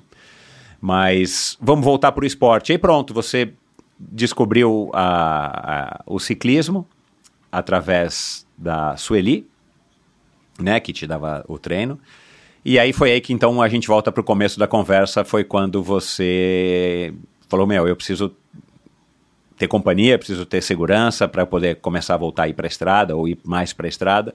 Foi aí que você descobriu a, a Loro 5. Foi. E, e descobri assim, é, eu, quando eu, eu, comecei a. Porque quando eu era fazer triatlon, eu ia para estrada, eu ia para Castelo. Né? A gente fazia uns pedaços com botenas. Mas era. Aí quando eu voltei de novo, depois de muito, muitos anos, fui para Romeiros, tinha fotógrafo, tinha não sei o que. Eu falei, caraca, bicho! Tem bicicletaria, tem moto levando pneu, reserva. Que, meu, bomba. é aí, que loucura. Tipo, me senti no Hollywood, sabe? Falei, tem café, tem a galera, tem o fotógrafo, é uma, uma viagem. E, e eu curti muito. Eu falei, nossa, é isso que eu quero todo fim de semana, pá, né? É isso. E aí foi que eu entrei, mergulhei, falei, meu, vou largar o não dá, não dá tempo para fazer tudo. Eu vou pedalar, fazer musculação e é isso. E fui. Né? E o medo de ir para a estrada? Eu tinha, eu tinha muito, por causa das crianças. É, então. E meu marido. Porque muda, né? Porque muda. A hora que você vai descer ali o, o, o aquelas primeiras curvas e serrinhas lá de, de Romeiros, você, você pensa, né? Sim, e, e ter atleta, eu era triatleta, então eu não, nunca tinha descido no drop, né? Minha, minha bike era de triatlon, depois eu comprei uma bike de estrada. Uhum. E eu morria de medo de descer, morria, morria de medo de cair, tudo. Não, eu que eu não tenho hoje em dia, eu tenho, mas eu acho que com a técnica é, você perde o medo. Não Uhum. que você não mas você fica com menos medo, né? Você sabe o que você tá fazendo, você É, sente você mais tem segura. mais noção do que você está fazendo. É. E nossa, foi aí comecei a ter aula, né? Aí aí foi maravilhoso. Hoje E como é que foi prova, pra Eu você- me arrisco bastante. Em competição. É. É, desce adrenalina, né? Que vídeo que tem no teu Instagram que você tomou um tombo na pista e aí você levantou e continuou? Isso é, é recente? Acho que, acho que é porque ele está Foi destacado lá, está marcado. É recente? Eu não me recordo foi, na, agora. foi ano passado, foi na Taça Brasil. Uhum. É, a gente tava. Ah, é, é prova da, da Madison, né? Que fa, Uhum. eu faço com a Gi. Aham. É uma prova, para quem não sabe, é uma, uma prova que a gente troca. É, a prova tá rolando na linha preta, que é embaixo. E a outra dupla fica esperando na parede, mais para cima. Uhum. E aí, quando a gente passa, a gente faz o câmbio e ela me lança e troca, né? Eu lanço ela, de- quem tá embaixo lança a coleguinha A que vem quem de tá cima. vindo. Aham. E, E aí você e- deu um totozinho na roda dela e caiu. E são muitas, não, são muitas duplas no meio da prova. É uma loucura. Essa prova tem muito contato. Uhum. E aí a Alice estava trocando com a Wélida nessa hora.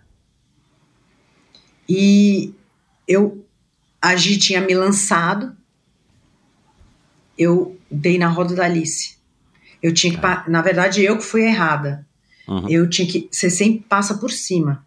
Uhum. Só que na hora eu tava vindo vindo rápido, ela lançou a Wélida, parou, eu dei na roda dela. Pau! E caí, né? Aí eu demorei cinco voltas pra voltar. E a Gi tentando se agarrar, né? E como é uma, uma prova muito é muito rápida, é é- tem muita dinâmica, né? Porque cada vez que você troca com a sua parceira, é, você lança ela, é um, é, é um sprint, né? Praticamente. Não é, né? Uhum. Mas Uhum. e ela tendo que se, se agarrar ali na prova sozinha até De quantas em voltar. quantas voltas que você faz a troca? Ou você faz a troca como você quiser? Cada dupla faz a sua estratégia. É, como você quiser, cada dupla faz a sua estratégia. É, às vezes é, não troca, tem dupla que às vezes não troca, mas normalmente toda vez que você cruza com a sua parceira, você troca. Então E é uma a- volta, uma volta, uma volta, uma volta, uma volta, uma volta. É. Então você tem um tempo para pegar um ar, trocar o ar e ir de novo, entendeu? Uhum. E é uma prova de. é meio longa, né? Uhum. É meio fundo. Eu vi no teu Instagram que você fez uma meia maratona da ASICS, tem uma prova também de mountain bike que você colocou lá um- umas fotos, não sei se chama The Rock, alguma coisa assim, você pedalando, não sei se era uma pedreira e tal. Era uma Como é, pedreira. que, como é que ficou a tua relação com a corrida ou o mountain bike? Você curte, você pedala de vez em quando, você já pedalou e não curte mais? Já que você tá tão assim devotada à pista, ou é uma fase, agora você tá na fase da pista e, e, e você ainda nutre uma vontade de, de pedalar ou de correr? Porque tem uma foto tua, é, quer ver? Eu anotei aqui. Tem uma foto tua que você postou em 8 de maio de 2020, no meio da pandemia. Não, era uma foto daquele dia. Era você na linha de chegada de uma corrida, não, não sei que corrida que era, não deu pra ver, mas a faixa estava na sua frente, então acho que você ganhou, na legenda não diz. É, e depois você colocou a legenda a dois passos do paraíso. Foi por aí que eu pensei que você é uma mulher competitiva, né? Porque eu falei, bom. E aí tem a foto seguinte, você dando aquele chutinho de lado lá, aquela coisinha dos pés, eu não sei como é que chama, assim, negócio de desenho animado. E você, não lembro agora qual era a legenda, uma legenda curtinha, mas você, claro, super feliz, né? Mas eu, eu gostei dessa legenda da foto anterior, assim, você a dois passos do paraíso. A, vitó a vitória é o paraíso, é? Eu acho que depende.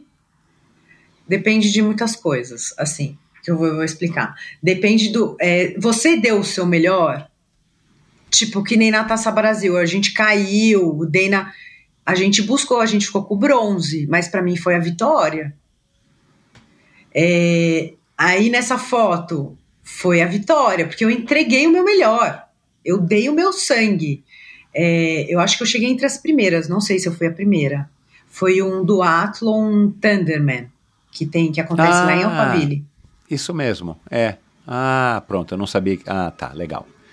Então foi um duatlon, não foi uma corrida. Você chegou na corrida, mas era um É, duatlon, tá. Foi Aham. o duathlon. E eu acho que tem isso, que você entregar o seu melhor. Não quer dizer que esse- o seu melhor pode te levar ao primeiro lugar, como pode te levar, sei lá, décimo, né? Mas eu, eu, eu vejo isso, você conseguir entregar o seu melhor. Você tá no seu no dia que você tá melhor, você tá bem treinada, você se sentiu bem, fez uma prova maravilhosa, para mim é ouro, não interessa a, a posição. Eu acho que é isso. Eu fico feliz quando eu entrego um resultado melhor ou esperado. você é uma, uma mulher exigente consigo mesma? Sou. Tipo, você é daquelas que fica super chateada quando você não rende o que você treinou para render ou o que você gostaria de ter rendido? Ou que você Sim. sabia que poderia ter rendido? Sim, eu fico muito chateada. Eu fico, na verdade, eu fico bem brava comigo mesma. Pé da vida. Fico, é. Eu não queria falar é, isso. Fico muito, E muito e- brava e- mesmo. E aí, como é que você faz para resolver isso? Ah, eu tento me consolar eu mesma, né? Falo, meu, você não tava num dia bom, acontece, você é ser humano, é, vamos tentar treinar mais, da próxima você vai melhor. Porque quando você também não tá muito treinada, aí eu já nem me cobro muito. Eu falo, meu, va- vamos. Porque quando você chega num nível é, de que você sabe que você consegue, quando você tá um nível abaixo, você já se cobra, né? É. Para estar naquele nível que você estava, mas às vezes você não tá, né? Nesse, no, no seu melhor. Então você tem que saber disso também, para não se frustrar. Vamos, mas você sabe que você não tá muito bem, né? Você não tá numa fase de treinamento do topo. Uhum. E, e- e- vou dar um passo aqui atrás para ter uma visão, para entender. Como é que é um, um dia normal na vida da Camila? Um dia normal. É, normalmente Tem dias normais na tua vida? não tem muito, né? Mas é, quando tá aula tal, é tipo, eu acordo de madrugada, normalmente, eu faço meu treino. Aí quando eu chego em casa, tomo café, um dos dois já tá acordado. E para que isso aconteça, minha funcionária, coitada, também chega de madrugada. Aí eu dou café da manhã para eles, faço lição com eles. Aí eles vão pro esporte, eles estudam à tarde. Aham. E nisso, No Nossa assim, eu Senhora tenho que do Morumbi? trabalhar. Não, eles. É Alphaville, né? Eles estudam Ah, no é. ângulo, Ah, tá. à tarde. E aí eles vão pra escola, eu vou, vou trabalhar, né? Eu venho para São Paulo, trabalho com a Gi, eu fico em casa mesmo trabalhando. É, tem dias que eu faço treino de força, duas vezes semana. E aí já dá o horário de pegar de novo e começa a rotina tudo de novo, tomar banho, jantar, fico um pouco com eles, às vezes, ah, peraí que a mamãe vai é, terminar um trabalho Uhum. Então, uma vida, pra- uma vida normal, né? Assim, uma vida. é, tem que acordar cedo, tem que treinar de manhã, né? Que é o, é, o, é o horário que dá, pelo menos a gente treina no horário que eles estão dormindo, né? Você não está competindo com o teu tempo com o tempo deles. Legal. Bom, na tua primeira competição em 2019, você venceu, foi isso? Na, na, na categoria estreantes em 1 de maio? Foi tua primeira competição como, como, Como é, ciclista? Eu acho que foi. Como ciclista, é como a, é, Que essa foi, prova. 1 de maio, é uma prova tradicional, né? A gente não tem mais aquela 9 de julho que, que a gente tinha, né? Ela voltou até agora. Você não participou, né? Porque ela acabou de acontecer, né? Não, esse ano eu não participei. É, lançaram ela muito em cima da hora, né? E, o enfim. ano passado teve outro nome. G, É, que é- GP, GP São É, Paulo. É, isso, Ah, é. Aí eu fiz. Aham. Mas enfim, aí como é que foi, assim, né? Como é que você se descobriu uma, uma ciclista...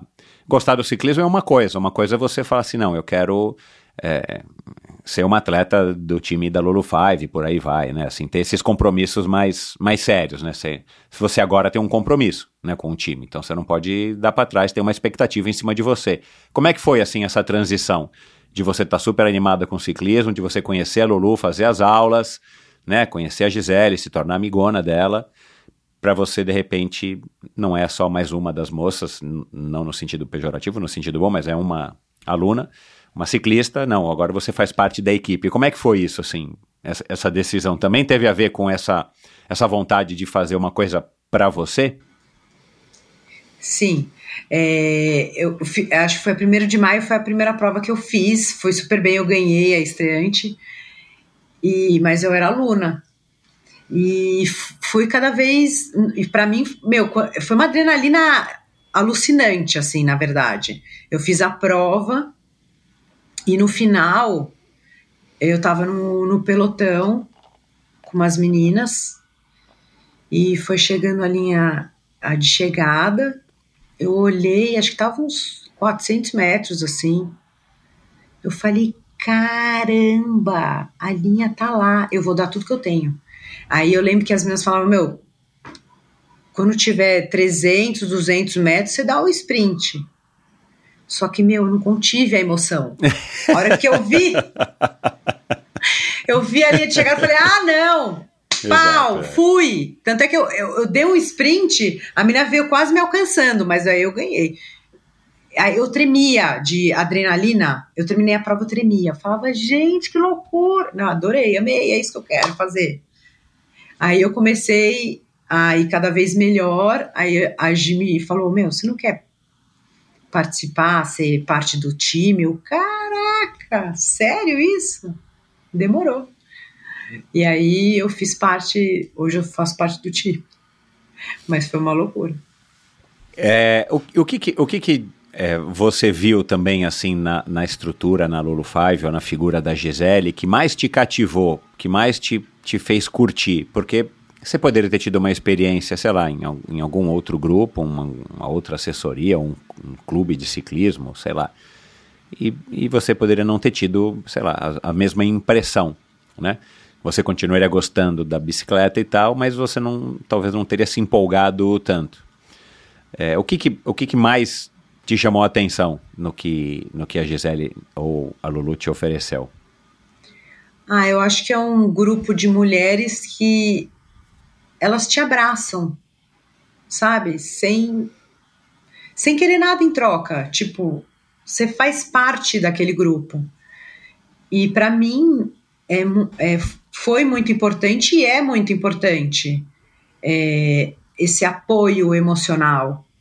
Porque quando você tem a maternidade, você meio que se isola do mundo, né? E eu tendo isso, é- era o meu momento, era o meu presente que eu tinha com as minhas amigas, era era pedalar, conversar, tomar um café. Isso me fez, tocou meu coração. Você acha Me que esse é eu um, é um, é um, é um, vai, é um, é um segredinho, vamos dizer assim, né? Uma, é, uma, é uma fórmula que está dando super certo, porque a, a Gisele não para de crescer, né? Ontem nós conversamos um pouquinho, já vou, aliás, já, né, já fazia um tempo que eu queria, mas ontem já formalizei, vamos gravar novamente, porque ah, brinquei com ela, Maria Clara não era nem adolescente ainda, era uma criança, né? E agora ela é mãe de uma adolescente. E, e nesses últimos quatro, cinco anos, de novo, mudou tudo, né? Assim, as coisas estão mudando. Você chegou nesse meio tempo, mas você já está percebendo que as coisas estão mudando. Tem cada vez mais mulheres. O ciclismo está dando uma melhorada, né? Assim, pelo menos através de vocês que estão postando. a gente percebe que estão tendo mais provas, está aumentando o número de mulheres. A Gisele confirmou isso para mim ontem, né? Enfim, é, mas é, o que a Gisele tem feito está dando um resultado, né? Porque você não é a primeira que fala dela aqui, né? Sei lá, a própria Tota, a Maria Eugênia, eu acho que a, a Martiela já chegou a falar dela aqui, quer dizer, então é, tá dando certo, né? Por isso que eu te perguntei aqui qual era a tua impressão do que que do que estava dando mais certo, ou o que, que mais te cativou para que você ficasse assim vidrada nessa história da Lulu Five e, e graças a Lulu Five de alguma maneira vocês estão sim é, colaborando para o ciclismo brasileiro sair né, da, da total obscuridade para uma obscuridade mais ou menos, ou está na penumbra hoje, né? Tomara que vocês consigam, né, e que surjam cada vez mais pessoas para colocar o ciclismo num lugar onde ele até já teve, pelo que eu descobri aqui com antigos ciclistas e tal, o ciclismo já foi um esporte mais, mais vibrante é, no Brasil, ou aqui no nosso eixo Rio-São Paulo, e ele está ainda muito apagado. Mas enfim, aí você é, venceu essa prova que te deu uma super adrenalina e aí você falou, cara, a Gisele te convidou e você falou, meu, agora eu vou e você tá, tá, tá correspondendo às expectativas, né, da, da equipe. Acho, espero que sim, né? Mas demorou um tempo até ela me convidar. É, acho que foi, eu fiquei um ano, dois anos correndo no amador e aí ela me fez convite você não quer fazer parte do time, ajudar a gente tal, nas provas? E como eu, eu tinha gostado da pista, ela falou, meu, vem correr na pista comigo. Eu falei, nossa, lógico, demorou, né? E tem sido maravilhoso. Graças a Deus. Tem, tem algum critério, além do, claro, de, de, de tá, ter vontade, de ter algum desempenho? Tipo, precisa ser mãe para entrar na, na equipe? Como é que é? não, não, não. Acho que de, de mãe só tem eu e ela, né? Ah, tá. O resto, a Érica não tem filho e a, o resto é mais, são mais novas, né? Que a gente. Uhum, uhum. Como é, aí você começou a pedalar, né? Em 2019 você ganhou a, a 1 de maio na tua categoria estreantes. E aí, cara, passou um tempo, veio a pandemia, né? Como é que foi? Eu não me recordo agora como é que foi com a Gisele na pandemia, se eu acompanhei ou não. Enfim, a pandemia já parece que faz um tempão, né? Pelo menos aquele primeiro ano que estava tudo esquisito e tal. Deu uma desanimada, você ficou com medo, tipo, ah, agora eu vou perder tudo que eu estou conquistando aqui, assim, conquistando que eu digo, né, que você adquiriu essas vivências, essas emoções, essa, essa vida agora como uma ciclista. Como é que foi a pandemia para você? Ainda com duas crianças em casa? pequenas? Então, na, na pandemia, é, eu fiquei preocupada com ela, com, com a Lulu. Eu falei, meu, como é que vai ser isso, né? Tipo, as alunas vão embora, vai todo mundo embora. Só que daí é, ela é muito inteligente. Ela começou a fazer é, pedais com a galera no Zwift. E aí todo mundo entrava. E como todo mundo se sentia, meu, isolado, sozinha, aquele não, aquele era o momento que tava todo mundo junto pedalando, entendeu? Se vendo, pedalando, é. E foi um sucesso. Ela começou a ter, ter mais aluna de não sei aonde. Eu falei, nossa, ela se, teve que se reinventar, como um monte de restaurante, né? Ela teve que reinventar o negócio dela. E aí, quando eu pedalava na rua, é, eu pedalava sozinha também, Aham. né? Mas era bom que não tinha, não tinha carro. Ninguém é, de foi, casa. Foi uma, é, foi uma, foi um, assim, não dá para dizer que foi legal porque estava todo mundo não sofrendo demais, mas foi uma oportunidade que a gente teve de pedalar em lugares, cara, eu rodava pela cidade de São Paulo, para você ter ideia, eu ia no centro da cidade, ia no pátio do colégio, só que eu rodei de mountain bike, porque eu falei, ah, pelo menos eu posso subir e descer guia, não preciso me preocupar com a qualidade do asfalto nem nada. Mas, cara, eu fiz pedais aqui que eu não arrisco fazer de jeito nenhum, nem no domingo agora, na cidade de São Paulo. Um, e você e você, então, logo, enfim, foi acolhida por essa estratégia da Gisele, de muita gente, né, que acabou indo para o virtual. E, e, então você não, assim, você não titubeou, você não, não ficou com, tipo, uma, uma, um receio de tipo, caramba, será que eu vou, eu vou ter que parar com isso, assim, aquele pânico, assim, você passou então numa boa por, por esses primeiros meses, né, de pandemia que a gente não sabia o que, que ia acontecer. Eu passei por uma boa. Minha única preocupação era assim, que a Gia às vezes fazia uns, uns pedais assim, ah, hoje a gente vai subir não sei o quê, 100k. Eu falava, meu, 100k no rolo. De novo, além isso. então, era a minha única preocupação, mas em momento nenhum eu pensei, ah, eu vou parar, eu vou. Não. Uhum. Eu falei, meu, vamos acelerar. O, o, o, o ciclismo, ou aonde você pedalava, quando você era jovem, estava fazendo triatlo e tal, quando você era uma, uma jovem adulta ali e tal, adolescente, enfim, saindo da adolescência que você começou o triatlo, você ia para USP, diz quando você ia para a estrada, você falou Castelo Branco e tal, cara, era um outro mundo, né? É, e você estava inserida numa outra comunidade. A hora que você volta agora, depois da, da, do nascimento da tua filha, e você se reencontra na bike, e você encontra esse mundo, né, e abre assim, as portas da, da Lulu Five para você, é um mundo completamente diferente. Mas você, claro, também é uma mulher diferente, você está mais velha, os anos se passaram.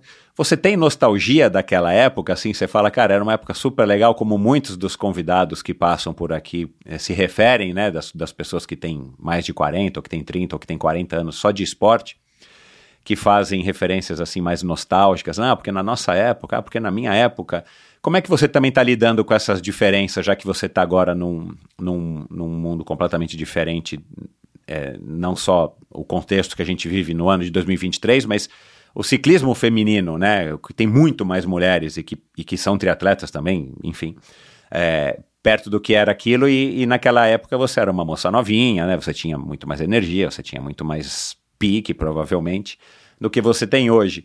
Menos preocupações, menos boletos. Como é que fica para você essa relação, já que você você não ficou na mesma modalidade e foi e os anos foram se passando, né? Você teve algumas interrupções por causa da, da, da gravi, da das gravidezes. De repente você volta e você está numa outra modalidade e, e num mundo que, cara, acho que nunca teve melhor o ciclismo feminino do que esteve hoje. Acho que dá pra gente dizer isso, né? Como é que fica essa relação na tua cabeça, assim? Como é que você enxerga isso? Eu enxergo assim, parece que você entrou naquele carro do De Volta pro Futuro, caiu no mesmo lugar e mudou tudo. Essa é sensação que eu tive. Que legal, cara. Eu fui para a USP, eu falei assim, foi exatamente, eu saí do carro, eu falei, cara, mudou tudo. Quem são essas pessoas? Porque a gente conhecia todo mundo, né? Todo Um mundo. monte de gente. Eu falei, meu, eu não conheço mais ninguém. Aí, vira e mexe, eu vi alguém conhecido, sabe? Opa, você por aqui! E aí, Butenas, pá! Falei, então, é muito. E, e as pessoas mais velhas, né? E foi exatamente isso. Eu falei, cara, entrei no carro De Volta pro Futuro, pá, caí aqui. Isso aqui tá uma loucura. E, mas foi engraçado, porque não tinha nenhuma mulher, né? Na minha equipe não tinha nenhuma mulher. É, os anos foram se passando, entrava uma ou outra, mas era a minoria. E poucas pessoas, né? Hoje em dia é uma, parece uma feira, É. né? Você vai para Romeiros, é, é outro mundo. Antes a gente pegava castelo, quase não tinha carro, né? Dava para pedalar. Hoje em dia, é muito caminhão, é, muito sujo, né? A gente saía lá do, do posto da Castelo. Hoje em dia não faz mais isso, né? Eu fui para Campos pedalando outro dia com a Gi. A gente foi, foi com, as, com, as, com as alunas tal, mas a gente fez, teve escolta. Tem, teve até um trailer que o moço tem um cafezinho, para no posto, abre uma barraca. É outro mundo, né? É. É muito legal. E, e você Mas- consegue traçar uma comparação, um paralelo? Você acha que naquela época era mais legal, era mais essa coisa da aventura, né? De você estar fazendo uma coisa que pouca gente fazia, de você estar fazendo uma coisa que nem você sabia exatamente o que você estava fazendo? Ou você prefere hoje em dia, com toda essa tecnologia, conhecimento e, e principalmente com a comunidade, né? Olha, Michel, eu gosto dos dois. Eu gosto de olhar para trás e me ver entrando na faculdade com a minha meu bretelle lá, né? não era bretelle, né? Era bermuda. Exato, é. E Pouquíssimas o pessoas óculos- usavam bretelle. Óculos na cabeça, manja. Oakley, duas cores do lens.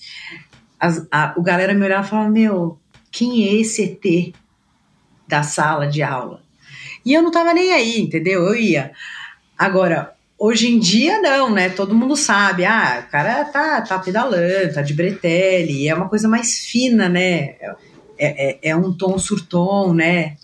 Antigamente não tinha nada disso, era aquele, meu, um pano horroroso que não combinava nada a ver com a bermuda, e assim a gente ia. Hoje não, é tudo a meia, combina com o bretelle, pai. Quando eu entrei na Lulu, a Gi olhava para mim, porque as minhas roupas eram daquela época. Ela, olhava, ela, olhava, ela queria cortar os pulsos, ela falava, não, ela não tá com essa roupa, nada a ver com isso aqui. Ela me deu um banho de loja. Hoje eu sou uma mulher diferente, mudada graças a ela. Usava aqueles meio comprido, né? Ela falava: Meu, eu vou matar você. Pelo amor de Deus, Camilinha, que isso? Tipo, uma jersey, meu, azul, toda, meu, Garmin, não sei o que, pá, super larga, né? Ela falava: Meu, isso não, não usa mais. Não usa mais. A roupa tem que ser coladinha, por causa da aerodinâmica, não sei o quê. A minha eu pe- pegava o Romero, começava a descer, parecia um saco, né? Enchia de ar. e não tinha modelo feminino, era unissex, era gigante. Eu sou pequenininha, né? Uhum. Engraçado. Eu tenho uma E- foto, e- vou postar. TBT. Me, me manda, me manda, me manda que eu também quero postar, me manda que eu também quero postar.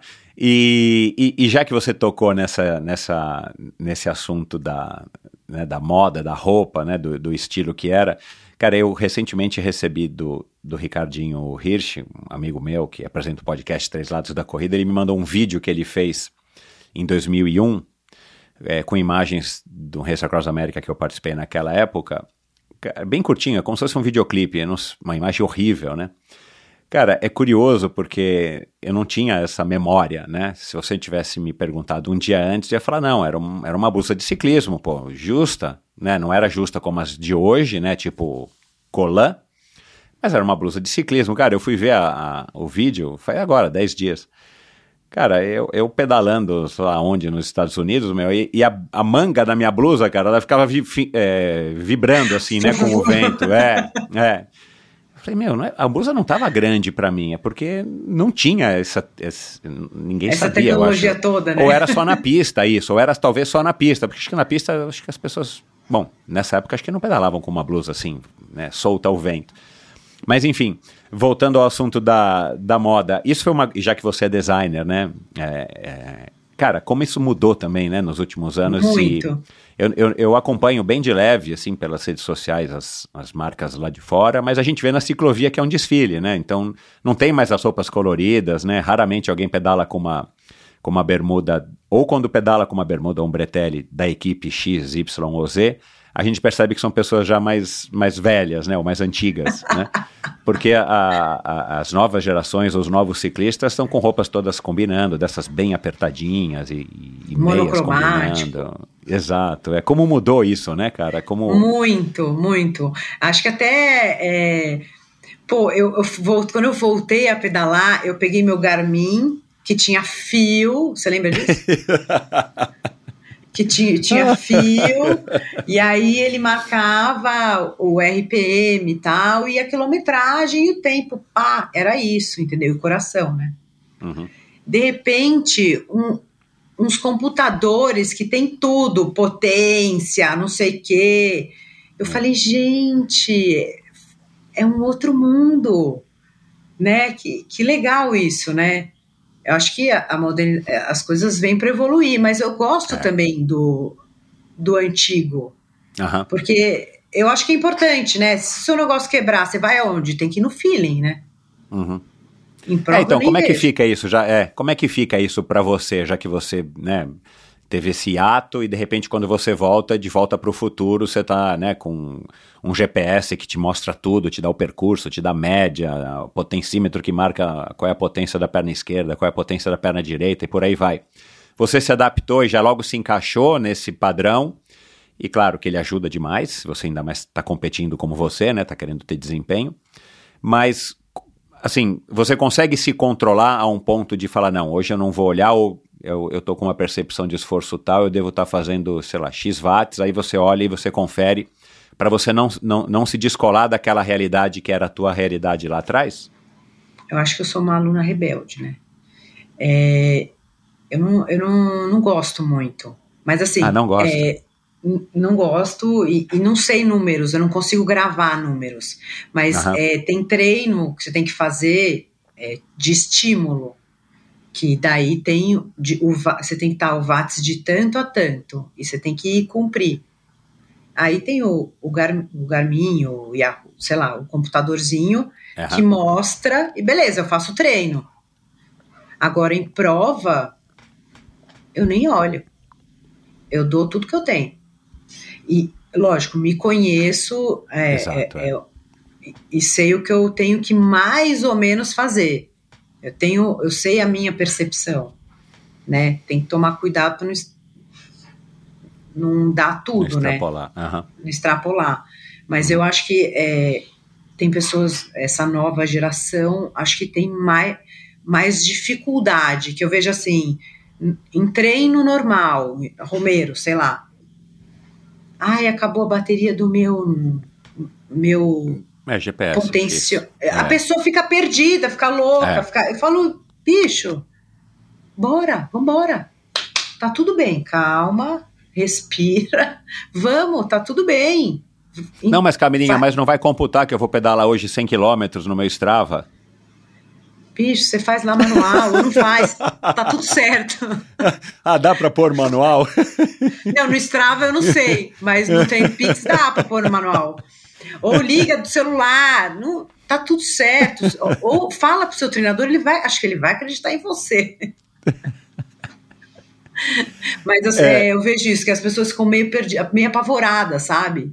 Aí eu Uhum. falo, meu, tá tudo bem, vai dar bom. Uhum. Vamos, vai ser normal, igual, você sempre faz. E, e- e vamos falar aqui um pouco da sua percepção como mulher, é, da, enfim, desse convívio né, com os homens num ambiente que talvez hoje ainda é dominado pelos homens, mas por- talvez por uma margem bem menor, né? Não sei se tem dados para dizer isso, mas é, co- como é que você enxerga isso, né? Sendo uma mulher e, e tendo que conviver com, né, em, num ambiente que tem bastante homens, é, por mais que você esteja na Lulu Five, né? E, e eu entendo que na Lulu Five não pode entrar homem, né? É, só entra mulheres. É, como é que você enxerga isso, né? Como é que era, como é que é hoje? É, se você sente algum tipo de barreira, algum tipo de, de preconceito, enfim, alguma, algum, como é que é a sua percepção a respeito aí dessa, dessa convivência no meio esportivo de mulheres e homens? Eu acho que existe uma competição que assim, é, eu vejo quando eu, eu sei lá, eu tô pedalando, aí eu passo um pelotão de homem. Das, tipo, um segundo os caras já me passam de novo. É, rola uma rixa, sabe? É, o homem, principalmente, acho que mulher é, é, é mais, é mais relaxada nesse sentido. Mas o homem fala: Meu, como é que uma mulher tá me passando? Né? É, quando eu tinha Eu não- 18 anos, quando eu comecei, eu tinha essa impressão. Depois logo passou, mas eu tinha essa impressão. Infelizmente, não sei nem de onde que vem isso, mas a gente acha que tem que ser mais. A gente é criado, né, o homem, pra, se- pra achar que ele é, mais eu forte do que que a a mulher. cultura, né? né? Acho que veio desde a época das cavernas, que ele tinha que matar É. a comida para levar para a mulher, ele tinha que ser mais forte. Uhum. E não sei, ficou, né? Vem e, e é assim.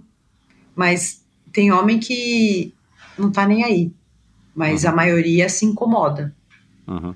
Eu vejo que eles se E isso te, incomodam. isso te incomoda, assim? Isso é uma coisa que você fala, ai, que saco. Acabei de passar o cara, o cara vai me passar de novo. Isso te Depende incomoda? do dia. Depende do dia. Se eu tô num clima zen, eu normalmente eu não me incomodo. Eu falo, meu, eu vou fazer meu treino, minha passada e. E tudo bem. Deixa Uhum. ele, dou até risada, sabe? Aham. É, mas, sei lá, você tá um dia mais irritada, aí já dá uma. né? Mas normalmente eu nem ligo. Uhum. E esse ambiente também Mentira, a Gisele, mentira! E, e esse, e- e esse ambiente também Depende. só de mulheres, né? É, tem um lado que não é tão legal? Ou, ou faz falta, assim, você tá, é, enfim, tendo mais contato com homens, é, né, do ponto de vista esportivo e tudo mais? Tem alguma coisa, assim, que, que de repente poderia ter um meio termo, sei lá, eventualmente tem alguma coisa que você já conversou com a Gisele? Porque eu, eu, eu, eu enxergo assim, eu não sei se. ah, eu já ouvi muitas críticas de mulheres com relação àquelas corridas femininas. Né? é, Ladies Night Run ou Women não sei das quantas, né? É, eu já ouvi críticas, né? Tem mulheres que eu ouvi é, já faz alguns anos, mas que acham que uma corrida só com mulheres também não. Assim, ficam menos, menos pessoas, sei lá, não, não tem uma interação mais completa, né? É, como é que você vê isso também do ponto de vista né, das competições ou dos treinos? Você só sai um monte de mulheres, claro, vocês cruzam com os homens porque os lugares não são exclusivos. Mas tem alguma coisa que poderia ter um meio termo? Ah, eu, eu, eu gosto dos dois. Eu gosto desse negócio só de mulher. Eu acho importante. Uhum. Mas quando a gente, normalmente quando a gente vai, sei lá, para os lugares, tem homens, né? Aham. E, a, e- ou marido, ou, no lugar mesmo tem homem. E, e eu acho isso também importante, legal. Pra, eu acho que faz parte, né? Uhum. Ter todo mundo. Uhum. E agora na Lulu, assim, ah, é um, é, sei lá, grupo só da Lulu Five, que é um, sei lá, mais de 200 mulheres falando. Nossa senhora. é uma loucura. Às vezes a Gisele dá uns apitos lá, cartão vermelho, mas eu acho que isso também faz parte, eu gosto, entendeu? Eu Uhum. gosto. Uhum. Se tivesse homem, talvez não seria tão engraçado, não sei. Uhum. Eu acho que é legal ter só mulher. Vo- Você, você, você chegaria ao ponto de dizer que vocês ficam mais à vontade? Acho que sim. Acho que sim. Mesmo não conhecendo, né? É, As, to- todas as meninas não se conhecem. Mas acho que É, porque ah, o, é, o- o grupo rola- cresce, sei lá, cada semana, cada mês, a cada dia, quer dizer, né? Também você não Sim. tem como conhecer todo mundo. Mas sempre rola aquela afinidade. Ah, só tem mulher aqui, então eu posso meio que me desabafar, vai. Aham. Ou falar. É, não precisa, é, não precisa, sei lá, não precisa ficar passando perfume pra ir pedalar. A gente passa. Cara, você eu falo sabe que, é o pelotão mais cheiroso que eu já, já, já fiz na minha vida. Já participei. Você sabe que eu, eu, eu faço essa piada com todo respeito e não tenho nada contra quem passa perfume, homem ou mulher, para ir pedalar, o que quer que seja, porque a minha mulher eu conheci pedalando. E a minha atual mulher eu conheci pedalando. E, e um belo dia que a gente tava já namorando, ela, ela falou assim: Ah, eu não vou mais passar perfume para pedalar. Aí que eu descobri, porque, cara, eu sou de uma época que não existia pedalar perfumado. E, e não tinha muitas mulheres, né? Eventualmente, talvez até tivesse uma ou outra que pudesse passar um perfume para ir pedalar, né? Ou um batom, né? Mas eu sou dessa época, o que, que eu vou fazer? Não tinha mulheres, né? Ou as mulheres que tinham não, não tinham esse cuidado, essa atenção, essa preocupação. Mas vira e mexe na ciclovia, assim, você vê quando a mulher me passa, e tudo bem, eu já aceito, é, você percebe que, que vem um cheiro bom de perfume, o que quer que seja. Mas legal. É, bom, para a gente ir caminhando aqui pro, pro final, é, você acha que o ciclismo, dentro desse, dessa tua experiência, o que você ouve das outras meninas que estão mais tempo, da própria Gisele, você acha que vocês estão é, caminhando, caminhando para frente, tão, as coisas estão melhorando, essas provas que você foi agora, o regional, Campeonato Brasileiro, você acha que as coisas estão é, caminhando para frente, você fica contente ou o negócio ainda é muito lento, ou nem sempre, né, de ano para ano, o negócio ainda não está evoluindo como vocês acham que deve ser? Qual que é a tua ótica, sendo uma ciclista aí de, de desempenho que, que, que curte a modalidade, que torce pela modalidade, como é que você vê isso? Ó, Michel, eu gosto de sempre olhar o copo meio cheio. Eu acho que analisando anos atrás e hoje, o- os carros te respeitam muito mais. Lógico que É, já não é tá uma coisa completamente estranha quando tem alguém na rua pedalando, é, isso é verdade. que fica, lógico, tem um ou outro que é buzina tal, mas antes as pessoas, tudo bem, hoje ainda tem um ou outro, mas antes a pessoa te fechava, te xingava, te era era tipo um ET caiu aqui, ela tá louca, manda prender. Não, hoje eu acho que eles respeitam muito mais. Muito, Uhum. poderia estar melhor, poderia, mas respeitam muito mais, não tem nem como comparar. Uhum. Essa é a minha opinião. É, tem muito a melhorar, não só as provas, né? Como o, o respeito dos os carros respeitarem mais os ciclistas, a gente tem Uhum. mais espaço. Uhum. Eu acho que o futuro é, é a bike mesmo, porque vai chegar uma hora que não, não vai ter Não vai dar, é. mais, não vai ter para onde ter tanto carro. Então vai ter que começar a ter uns transportes alternativos. E eu acho que a bike faz parte desse pacote. Uhum. É, prova, eu acho que poderia estar melhor, mas olha o nível que as provas estão, as provas amadoras. As profissionais poderiam estar melhor? Poderiam estar melhores também. Mas também, vamos olhar para trás. Como era? Antes era pior. Então, eu, eu costumo ver hoje o ciclismo como o novo golfe. As pessoas é, usam a bike para fazer negócio também, conhecer É, outras pessoas, fazer business, né? Antigamente não era assim. Antigamente é- era muito poucas pessoas que pedalavam, então não existia isso, né? Uhum. Com os títulos, os resultados que você tem é, e a sua equipe tem, não, não, não, não se faz dinheiro nenhum? Tem premiação? Como é que é isso? É, é, não tem premiação. Uhum. É uma outra prova só que tem, que ganha, tipo, 9 de julho. Eu não sei se esse ano, eu vou perguntar pra gente se teve. O, o ano passado Uhum. teve. Aham. É, é mais, a gente ganha mais dinheiro com patrocínio, Uhum. né? Uhum. É, nossa Jersey é cheia dos patrocínios. É, Então, bastante, é. hoje, é, antigamente não existia patrocinador que ia patrocinar nenhuma equipe. Hoje Uhum. Já existe vários, né? Uhum. E, a- e as marcas também estão atentas nisso, né? Tipo, ah, vocês têm um diferencial enorme, né? Pelo fato de carregarem esse nome da Lulu, né? Então, é, eu, eu tenho a impressão que as empresas também estão mais atentas a isso, né? De alguma maneira também estarem incentivando e colaborando com o esporte e o esporte feminino, né? A mensagem que vocês passam é muito bacana. Sim. Eu, eu, eu, eu acho que mudou muito. Antigamente, né? é, já era difícil para os profissionais. Hoje em dia tem os patrocínios, eles patrocinam equipe ou um atleta. Antigamente não existia.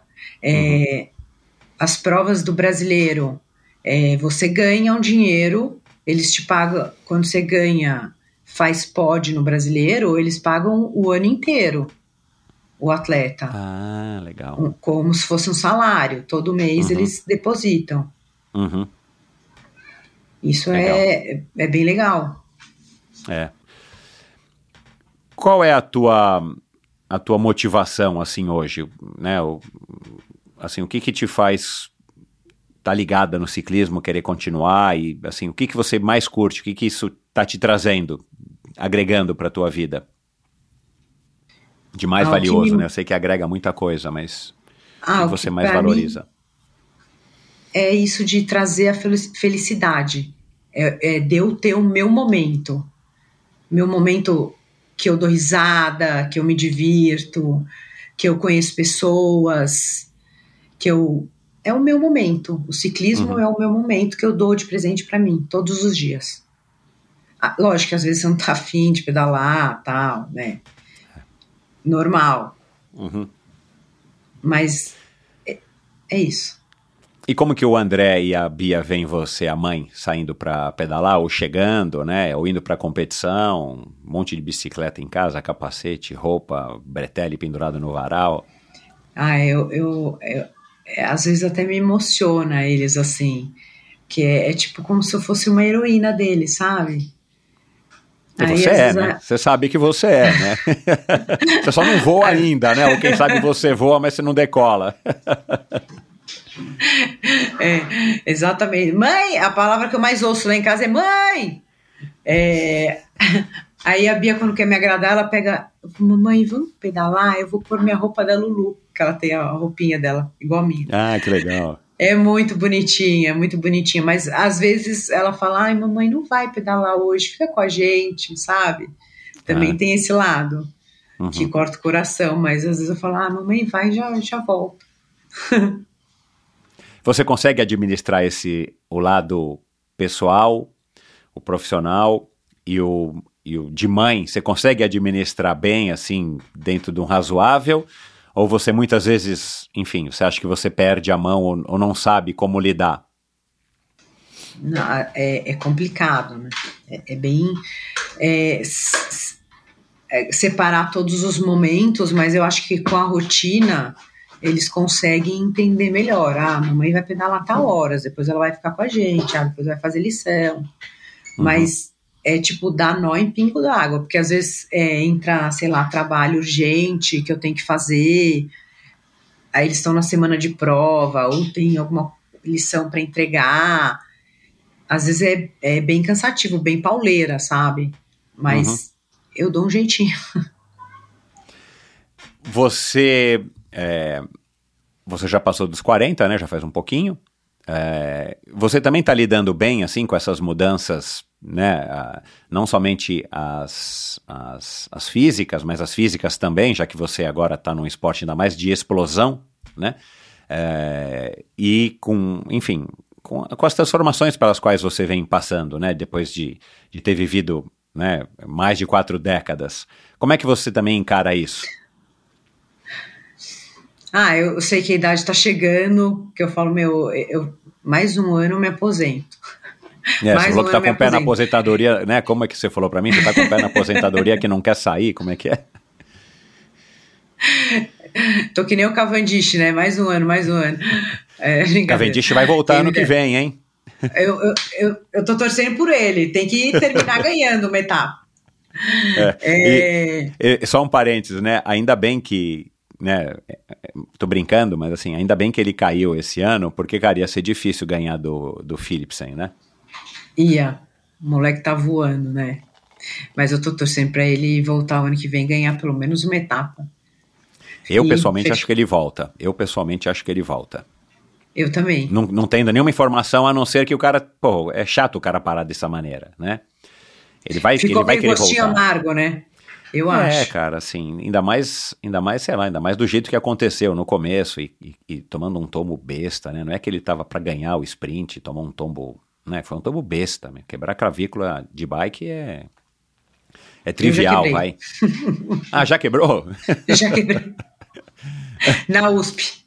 Eita, nós era lá. Não é legal, né? Você fala, não, eu tava lá no Campeonato Brasileiro, eu tava não sei aonde, lá no sprint e tal, tomei um tombo, quebrei a clavícula e tudo bem. Igual aquele tombo dele, né? Não lembro quando é que foi, que ele cruzou a linha de chegada fora da bicicleta, quicando no chão, né?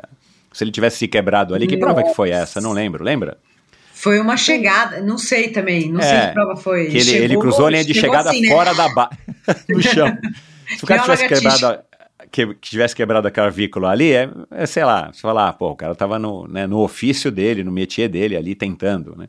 Mas quebrar a clavícula como ele quebrou. Mas enfim, voltemos à questão da aposentadoria da pequena Camila. Quando é que vai acontecer a, a prova de Não sei. despedida? Não sei, eu não, eu não sei. Você, Sei tá você próximo. compete por mais uma temporada. É, acho que é, é, é isso, né? Uma hora eu vou ter que parar, mas Uhum. na, na verdade, sinceramente, eu não vou parar nunca. Eu, eu, vou, posso, eu vou sair do profissional, né? Mas parar, eu não vou parar, porque se eu parar, eu vou morrer. Assim, de vou entrar em depressão, essas coisas. Eu vou Uhum. fazer provas pra mim, né? Provas amadoras, vou viajar. E é isso que eu quero pra mim, porque o esporte pra mim também é minha alegria, minha felicidade, meu lazer, meu hobby. Se você tivesse que escolher hoje, né, com a sua cabeça hoje, entre é, só fazer pista ou deixar a pista e só fazer estrada, dá pra dizer qual que você abriria a mão? Nossa, só pista. Legal, Tranquilamente. cara. Que bacana isso. Se aqui tivesse um, um velódromo igual do Rio, eu ia todo dia. O velódromo do. Rio, ele tá, ele tá funcional? As pessoas podem usar ou ele também tá lá e ninguém pode usar? Ou é só um domingo, alguma coisa assim? É, Você sabe? Pelo que eu, que eu sei, pode usar. Tem até rachão, assim, sabe? Eles fazem à noite. É, nunca mais ouvi falar nada. Tem Aham, tipo prova, assim. que É bem legal. Mas é. Eu não sei porque eles não fazem brasileiro lá. É, eu meu sonho era fazer um brasileiro lá. E eu fiz, né, o ano passado. Nossa, eu falei, Uhum. meu, eu cheguei no ápice agora. Foi maravilhoso. Foi outro É, sonho nunca realizado. fui lá. Ele tá esteticamente, demais. ele tá ainda organizado e tal, ou você já percebe que o negócio tá ficando descuidado? É, tá, é, tá meio abandonado, mas ele tá. O, o, velódromo em si tá super a bem madeira cuidado. tá, tá Tem resistindo. uma goteira, tal, mas a madeira tá, Uhum. tá boa. Você olha para essas meninas que você vai conhecendo aí dia a dia, semana a semana na Lulu Five, as moças novas, e, e, e o que, que você vê que elas talvez pequem ou que elas têm que você não tem, né? Por conta da diferença de exatamente de idade e da vivência, né? Da expectativa, enfim, do conhecimento adquirido que você já tem aí de, de quilômetros rodados, não só de bike, mas da vida. é, com relação a essas moças novas é, de 20, 20 e poucos anos, que, que era a idade que você tinha quando você estava lá no triatlon competindo as provas?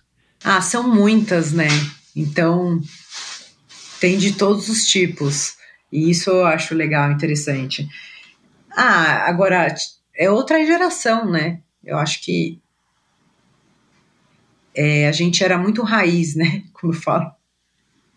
Hoje em dia elas é, são mais, mais arrumadinhas. Não, não que seja ruim, mas é diferente. É, elas é, têm primeiro a roupa bonitinha, tudo certinho, para depois aprender a pedalar. Antigamente não tinha, né? E eu não acho ruim isso, eu só acho diferente. Uhum. Né? Hoje tem é, computador, roupa, um monte de coisa que antigamente não tinha. Era uhum. tudo mais simples. Uhum. Mas eu não acho isso ruim ou bom. Eu acho. Na verdade, eu, eu gosto da modernidade, né? Uhum. Elas, Mas tem é, algumas alguma... coisas que se perderam, sei lá, talvez alguns valores mudaram. Uhum. É, você tem contato com algumas delas, ou de vez em quando alguma chega para você e quer perguntar alguma coisa, tipo, né? Você já é mais tiazinha perto de uma moça de 20, 22, 23 anos. Obrigada, não... Michel. não, com todo respeito, mas chega, né, assim, a minha filha tem 23, pô, eu sei como é que é, né, assim, é, e tudo bem que eu tenho 10 anos a mais que você, mas eu digo assim, rola isso de tipo um, assim, deixa eu ir na fonte, né, deixa eu ir perguntar, porque eu lembro quando eu comecei a praticar triatlon, tinha o pelotão do aeroporto na época, né, não era pelotão do jockey, era o pelotão que ia para Cumbica, e nesse pelotão ele era dominado pelos veteranos.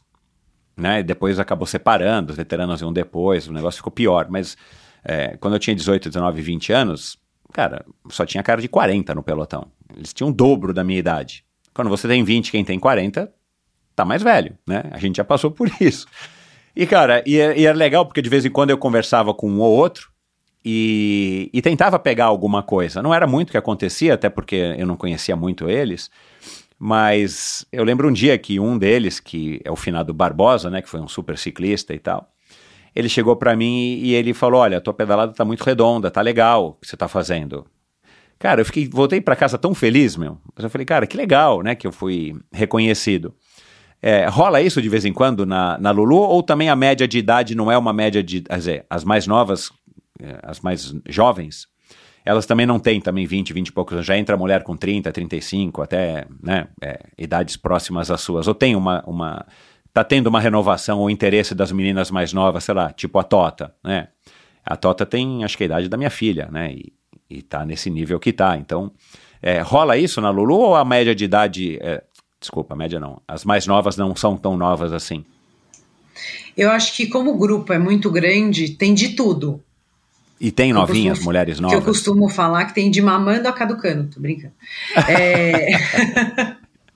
Vai ser mais ou menos isso. Uhum. Então, eu acho que é, mesmo as mulheres mais. Tem mais mulher mais velha, elas uhum. que entram na Lulu, é, tem mulher que aprende do zero, sabe? É, é legal demais isso. E isso é muito legal.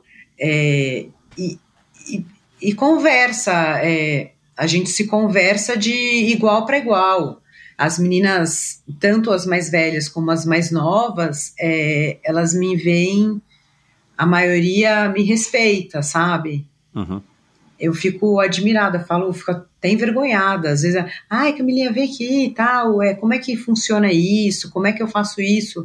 E eu respondo e dou um toque com o maior prazer. Ah, tira foto comigo. Nossa, fico sério, lógico, tal, eu me sinto honrada, sabe? Uhum. E, e, é muito legal essa troca. É, elas me perguntam, alguma me pergunta, ah, tá bom, eu tô subindo bem, ou não sei o quê. É raro, né? Porque sempre, a maioria das vezes tem as professoras. Uhum. E aí elas perguntam para as professoras, mas quando eu tô, aí ela, às vezes elas me perguntam. Uhum. E eu, eu respondo.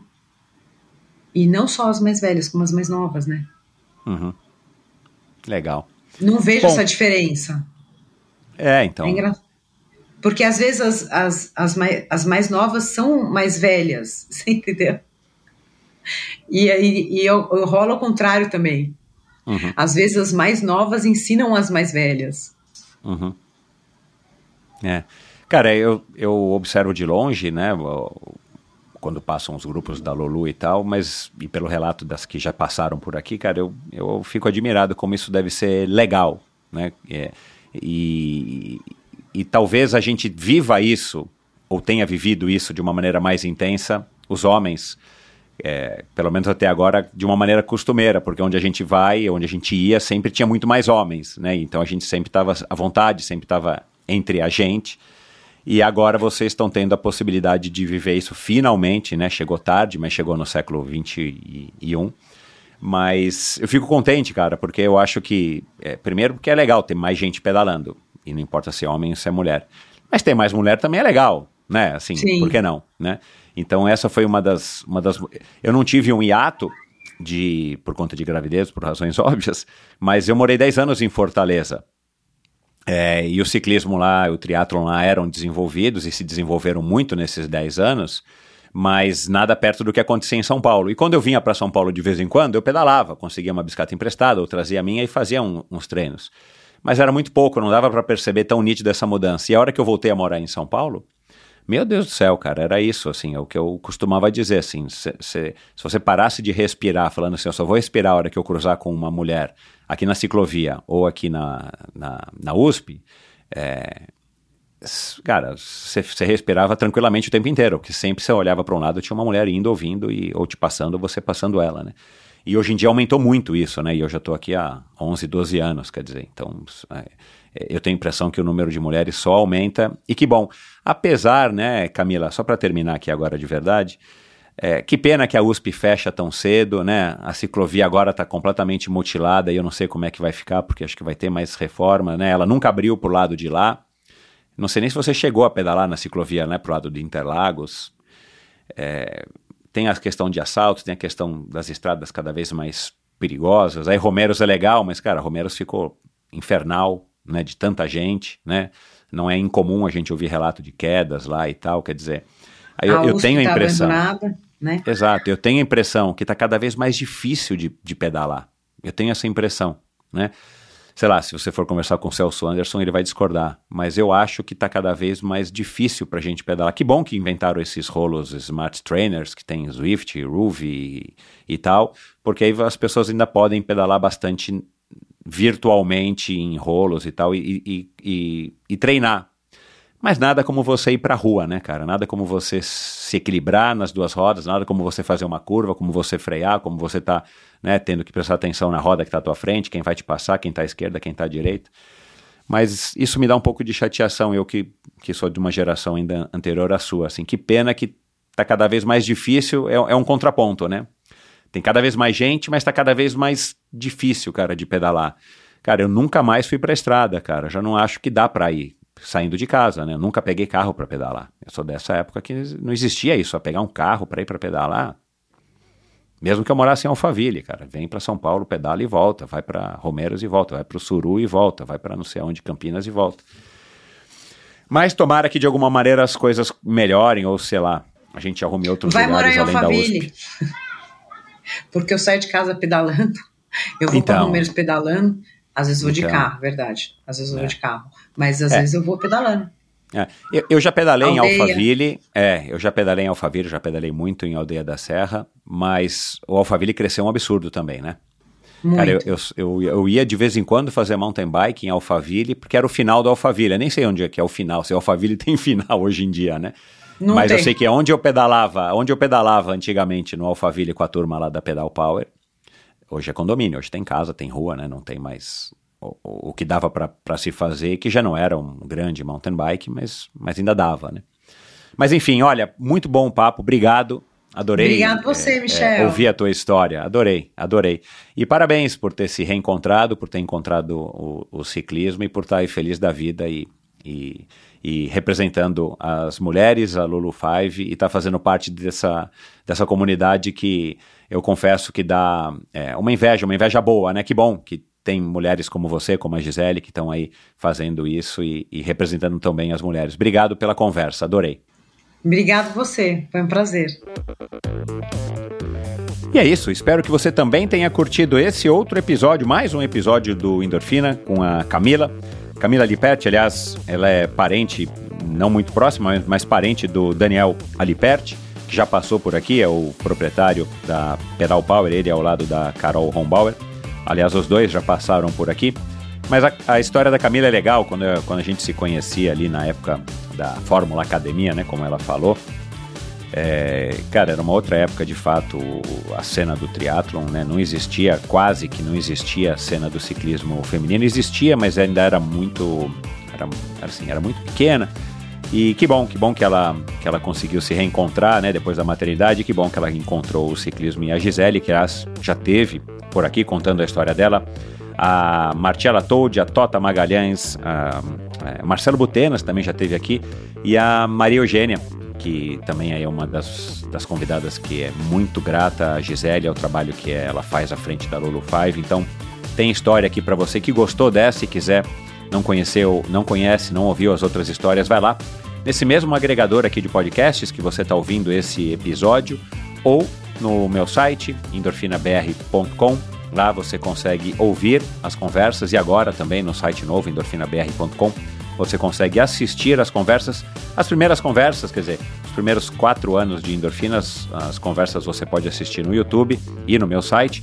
São de imagem estática, então não faz muito sentido.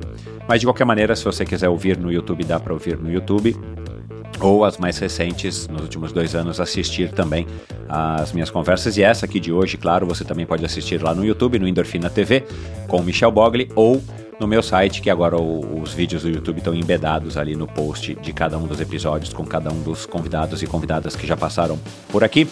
Um, não se esqueçam, sigam Endorfina nesse mesmo agregador de podcast ou no Instagram, e no Instagram, perdão, e no meu site você encontra um link para os principais agregadores de podcast, muito embora o Endorfina está presente em literalmente todos.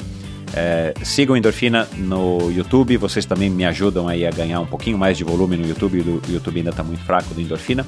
Mas o mais importante é você ouvir, curtir o conteúdo e espalhar para as pessoas que você acham que podem se inspirar com histórias como essa aqui da Camila. Eu vou colocar no post, a gente acabou não acabei não pedindo aqui no ar para ela o Instagram dela, mas eu vou procurar aqui agora qual é que já me esqueci e vou colocar no post do episódio de hoje alguns links para Lulu Five, para o episódio com a Gisele, para o Instagram da Camila. Dê um alô para ela, tenho certeza de que ela vai gostar de saber que você ouviu esse nosso bate-papo e faça uma pergunta, um elogio ou algum comentário para ela que eu tenho certeza que ela vai adorar. E é isso. Muito obrigado então mais uma vez pela sua audiência. Não se esqueçam, endorfinabr.com é o lugar onde você encontra tudo a respeito do endorfina, muita coisa a respeito dos convidados e muita coisa a respeito do que foi conversado em cada uma dessas conversas ao longo dos últimos seis anos e alguns episódios. É, você pode apoiar o Endorfina através do, do Apoia-se. Você encontra um link para o Apoia-se lá no meu site. Lá você pode assinar a newsletter semanal, informar a, a respeito, se informar-se a respeito do Endorfina ao vivo. E de novo, como eu falei aqui agora no começo, é fácil. Você pode clicar lá no botão do agregador de podcast que você quiser. E aí você já clica lá também no botão de seguir e você vai estar tá aí já recebendo todos os episódios que forem ao ar do Endorfina aí no seu smartphone, no seu tablet para você ouvir, claro, se você tiver interesse. E é isso. Obrigado e até o próximo episódio do Endorfina. Valeu. Esse episódio foi um oferecimento da Pink Chicks. A Pink Chicks é uma marca brasileira idealizada e desenvolvida por mulheres apaixonadas por esportes. Aliás, uma delas, a Gisele Violim, você pode ouvir aqui no Endorfina. Faz algumas semanas o episódio foi, foi ao ar, então é umas duas, três semanas atrás. Dá uma olhadinha e confere para você conhecer quem é que tá, uma das, das responsáveis aí por trás é, e que atua é, nos bastidores dessa marca tão legal. Uma mulher inteligente, uma mulher super interessante, uma mulher que é apaixonada pelos esportes e aqui no Endorfina você pode conhecer mais a fundo quem é a Gisele. É, a Pink Chicks é pioneira no segmento de dermocosméticos de alta performance, inovando com o conceito do Sport Care. Reconhecida pela grande expertise em proteção solar devido aos altos fatores de proteção UVA e UVB, a Pink Chicks conta com a linha completa para proteção facial, corporal e até capilar, com produtos de alta qualidade e alta resistência à água e ao suor. A linha também conta com produtos que minimizam os atritos causados por esportes, desenvolvidos especialmente de atletas para atletas. E esse eu posso garantir para vocês que, além dos protetores solares que eu uso bastante, esse é, anti-atrito funciona muito bem. O diferencial da Pink Chicks está na união da proteção de alta performance, beleza, multifuncionalidade e conta com uma linha completa de maquiagem com proteção solar e resistência à água e ao suor. Os produtos possuem fórmulas veganas, sem parabenos, são fáceis de usar e com sensorial muito agradável na pele. Podem ser utilizados a partir dos dois anos de idade, então serve para a família inteira. Viva o movimento! Visite o site pinkchicks.com.br barra endorfina. Eu vou soletrar o Pink Chicks. A, Cori, a Corina não, a Corina é sócia da Gisele.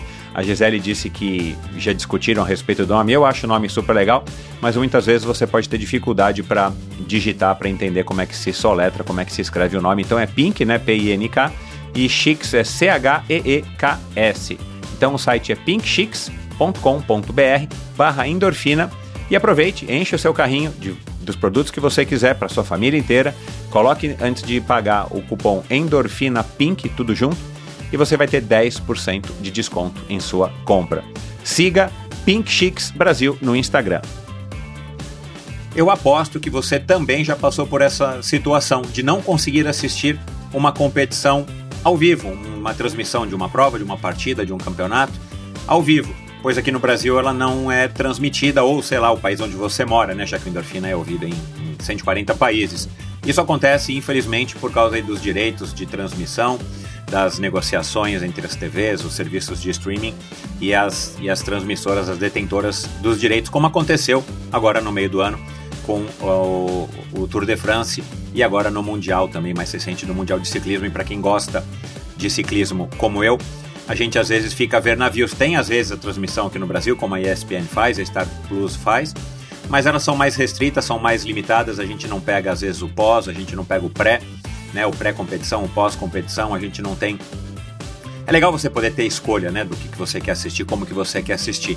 E com a NordVPN, eu posso alterar minha localização virtual para um país onde a transmissão esteja acontecendo, como eu fiz, já falei aqui na semana passada, alterando o meu, o minha assinatura do meu GCN, Global Sighting Network, que é um serviço de assinatura super legal, né, é específico para o ciclismo.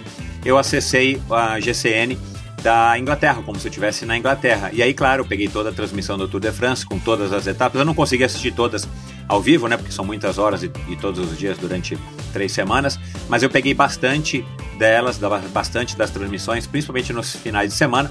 E para mim foi uma experiência muito mais legal. E tudo isso eu consegui acompanhar ao vivo, né? Não perdi a competição, ainda consegui acompanhar ao vivo. Então, aproveite se você quiser ter um, uma, um serviço como esse, aproveite essa promoção exclusiva da NordVPN, uma nova parceira do Endorfina, visitando o nordvpn.com.br barra endorfinabr para ter um descontão no seu plano, a sua assinatura NordVPN. Mais atenção, mais além do descontão que você vai ter, mais quatro meses de graça. Assine e experimente sem qualquer tipo de risco por 30 dias.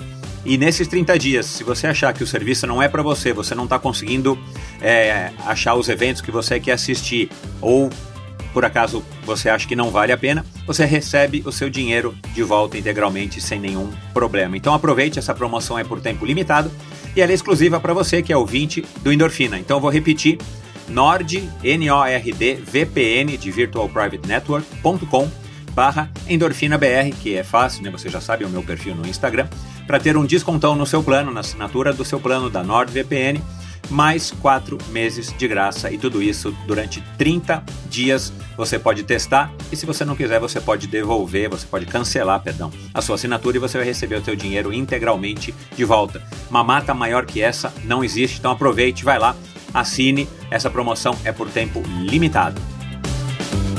Obrigado por ouvir esse episódio do Endorfina. Acesse o endorfinabr.com Vá no post do episódio de hoje para conhecer um pouco mais sobre o meu convidado e alguns assuntos abordados em nossa conversa.